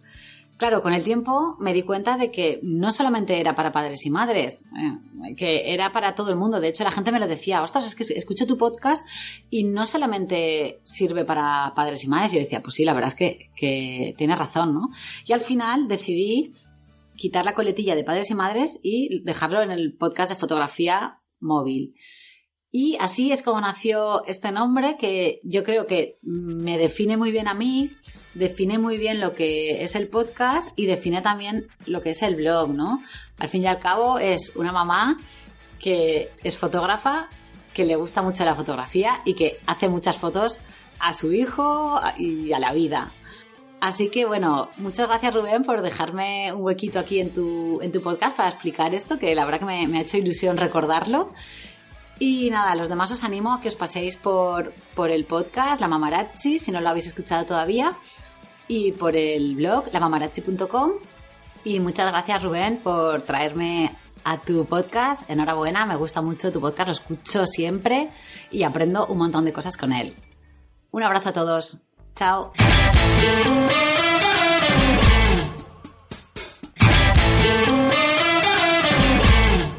Afortunadamente Sandra cambió el nombre de Mamá Boca Chancla por el de la Mamarachi, que no tiene nada que ver. El nombre de la Mamarachi es un nombre perfecto. Es otra vez una combinación de dos palabras tremendamente evidente, que tiene un guiño muy, muy inteligente y que mola mucho. Y además, pues oye, es que no hace falta explicarlo, o sea, que es que se ve, se ve, se lee, mejor dicho, se lee, ¿no? Es una palabra, se dice bien, además es un nombre muy visual porque son palabras mamá, ya te viene una imagen a la cabeza solamente de pronunciarla y, y- y lo de mamarachi, lo de paparazzi, pues igual, te viene ahí una representación visual muy clara, ¿no? Se te viene a la cabeza pues la imagen de una figura, de una cámara fotográfica, una cámara reflex, pues bueno, es un poco a lo que intentamos, ¿no? Trabajar con el lenguaje verbal y complementarlo con el lenguaje visual, ¿no? Es un poco lo que, bueno, pues a lo que yo me dedico, vaya.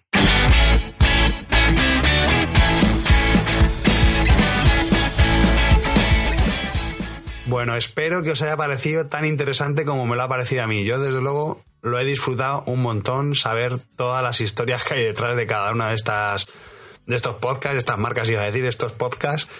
Y la verdad es que, bueno, espero que a vosotros os sea igual de interesante. Pero claro, ahora me toca a mí.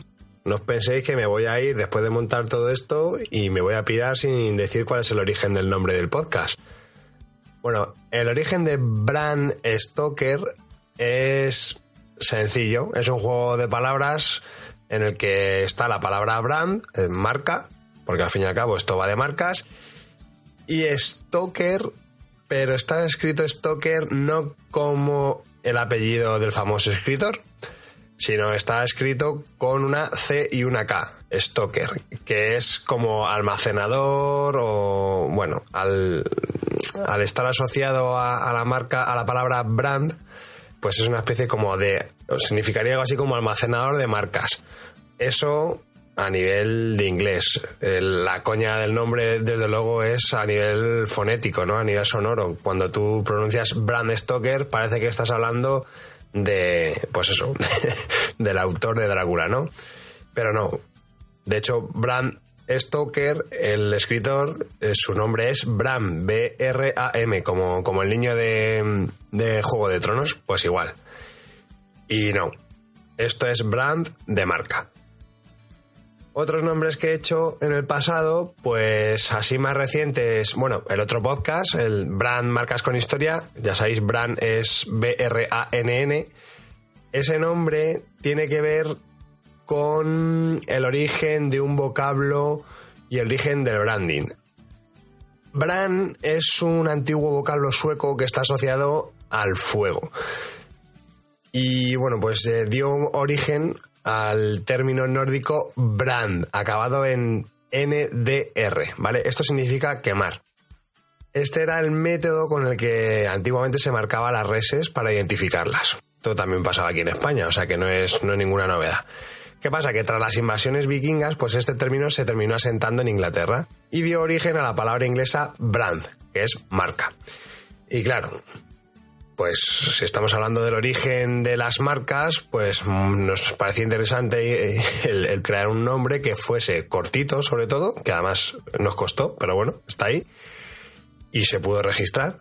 Y además que tuviese ese significado del origen de- del branding, ¿no? Entonces, pues bueno, al final esto eh, significa fuego en muchos idiomas, pues en, no sé si en noruego, en escandinavo, en, en sueco, que hay mogollón de equipos deportivos que siempre tienen este nombre, ¿no? Si no se llaman así directamente o uno de sus apellidos es el, brand, ¿no? Con toda esa zona por ahí, el tema de los dragones y todo eso, pues es va con su mitología, ¿no? Y al final, pues eh, es un nombre allí muy conocido, aquí cero. Y además registrable y cortito.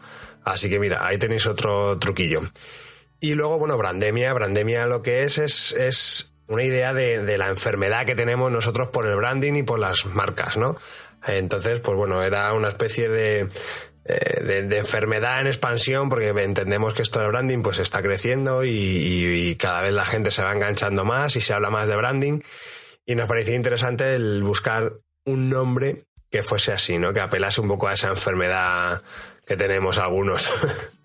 Pero bueno, me ha hecho mucha gracia el escuchar cómo hablabais de, de Bram Stoker y cada uno le ponía una- un acentillo diferente. Bram Stoker, Bram Stoker, Bram Stoker. me pareció muy cachondo, la verdad. Pero bueno, el origen del nombre es bastante más sencillo y bueno, sobre todo sí que hemos intentado buscar ese, ese guiño fonético barra sonoro.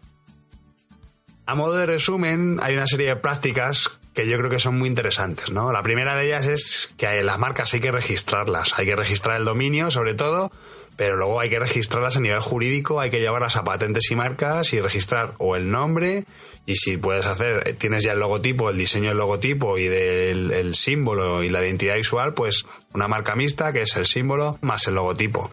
A nivel de registro online, eso es mucho más sencillo. Sí que es verdad que hay una máxima dentro del mundo del naming que es que hacer un nombre cortito pues es mejor que uno largo. Eso es de perogrullo. Pero bueno, sí que es verdad que todos los dominios que hay de menos de cinco letras están ya pillados en internet. O sea, todas las combinaciones de palabras mm, ya están cogidas. Entonces ahí sí que es más complicadillo. Ahora sí, en el mundo del podcast se da más el hacer un juego creativo, un guiño así, pues en plan como veíamos antes con la escóbula de la brújula, ¿no? Que es un guiño que represente algo para nuestro público objetivo, para nuestra audiencia, más que para el público en general. Nuestro nombre además tiene que ser adaptable, es decir, nosotros estamos haciendo un podcast, pero es que no sabemos si el día de mañana va a funcionar y va a convertirse en un blog o va a ser una revista digital o va a ser una revista impresa. Es decir, o sea, hay que mirar los nombres con cierta perspectiva a futuro y siempre pensando que las cosas pueden crecer. Entonces eso también es muy importante. Luego, por otro lado, otro de los elementos que tenemos que es vital es que sea fácil de pronunciar. Bueno, fácil de pronunciar y fácil de, de escribir, ¿no? Porque, bueno, siempre te viene a la cabeza el, ejemplo de Schweppes, que todo el mundo dice muy bien Schweppes, pero llega a la hora de la verdad, a la hora de escribirlo, y amigo, a ver quién es el que lo escribe bien. Bueno, pues eso también hay que tenerlo en cuenta. Luego, la contextualización es muy, muy, muy importante. Si tenemos un podcast en el que estamos hablando de nieve, por ejemplo, o de deportes de, de invierno, joder, pues evita referencias que sean de todo lo contrario, ¿no? Salvo que tú estás utilizando algún tipo de juego o alguna gracia como lo de la escóbula de la brújula, ¿no? También es interesante el uso de neologismos. Ese neologismo lo hacía muy bien Istocast, por ejemplo. Y además ahí tiene mucho que ver la, pues bueno, la oportunidad, ¿no? El que primero llega en Internet, ya sabéis que es el que primero puede hacer las cosas y en este caso ellos fueron los primeros y además es que lo hicieron muy bien, porque además crearon una, un, neologismo, pues bueno, una palabra nueva que, que, funciona a las mil maravillas, ¿no? Con ese acrónimo de Isto, y de historia y, y cast, ¿no? El, luego, al final, también eh, tenemos cosas que son muy evidentes, pero también hay que recordarlas. Es decir, el tema diéresis, ñes. Estamos en Internet, un mundo digital, y desgraciadamente no se reproducen, pero nada bien. La gente no te encuentra. Si nos metemos ya, nos lo decía Sune, si te metes en, en Apple, en el Apple Store, y empiezas a buscar podcasts, no encuentras muchos que tienen ñes, que tienen mal el acento. Todo eso sí que es importante porque independientemente de que el nombre mole mucho, si perdemos ahí muchas posibilidades de que la gente nos pueda descubrir con una simple búsqueda. Entonces, pues bueno, eso hay que tenerlo en cuenta también. La sonoridad es otro elemento que también es muy importante. Al final son palabras, lo tenemos que decir constantemente y nos tiene que resultar pues atractivo, ¿no? Que tenga ese soniquete detrás. Nos lo contaba, creo que era Sí, Martín Espósito, ¿no? Hablaba de, de, Nike, de todas estas marcas que tienen Cash, Reebok. Bueno, pues eso también es algo que, bueno, en la medida de lo posible lo podemos controlar. Y al final yo creo que lo más importante es que se os quede en la cabeza, que tenga pregnancia, ¿no? Yo lo que les suelo decir a nuestros clientes siempre es que piensen varios nombres, que lo tengan encima de la mesa, que lo estén ahí barajeando, que lo vean, que lo escriban y que luego de repente dejen de verlo que se tiren dos, tres días, un fin de semana sin saber nada de esos nombres y cuando llegue un lunes, por ejemplo, después de un fin de semana, pues que piensen, a ver, ¿cuál es el nombre, cuál es el nombre que, que más me ha gustado? Y seguramente la mayoría ni se van a acordar de los nombres que habían estado barajando. Y habrá uno que digas, ahí va, este, este me ha gustado. Este me, me acuerdo de su nombre, me acuerdo cómo era, me acuerdo del guiño que tenía y me parece que este sí que... El resto ya se me ha olvidado, pero este sigue ahí. Eso es lo más importante. Porque al final esto es un traje que os vais a hacer, es un traje a medida y vais a tener que sentiros cómodos con él y vais a tener que hablar de vosotros mismos. Tenéis que hablar de vuestro nombre, de vuestro programa y sobre todo vais a querer que otros hablen de vosotros. Es decir, que otros hablen de vuestro podcast. Al final todo eso es facilitar esa labor de comunicación verbal que caracteriza a las identidades denominativas.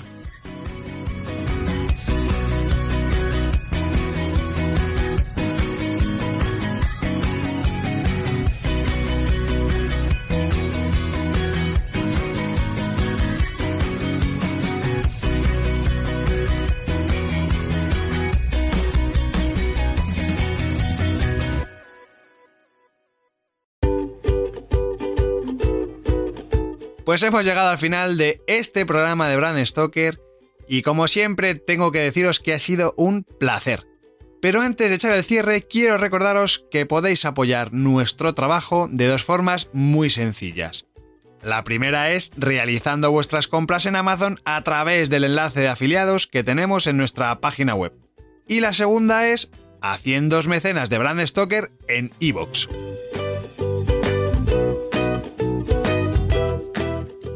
Brand Stoker es una iniciativa de Gallicus, Gallicus es el estudio especializado en creación y gestión de marcas que dirige Rubén Galgo.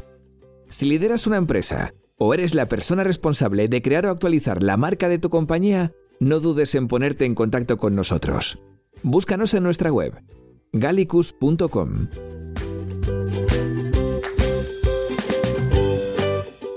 Ya sabéis que nos podéis seguir en Twitter, Facebook e Instagram, donde nos encontraréis con el usuario Gallicus Branding, o si lo preferís, me podéis seguir a mí a través del usuario Crenecito. Por supuesto, no olvidéis comentar este programa, darle a me gusta y compartirlo en vuestras redes sociales. Y si os habéis quedado con ganas de más, podéis escuchar más programas de Brand Stoker en iVoox y sobre todo en brandstoker.com. Muchas gracias por estar ahí y recordad, como dijo Paul Rand, el diseño es simple. Por eso es tan complicado. Hasta el próximo programa. ¡Chao!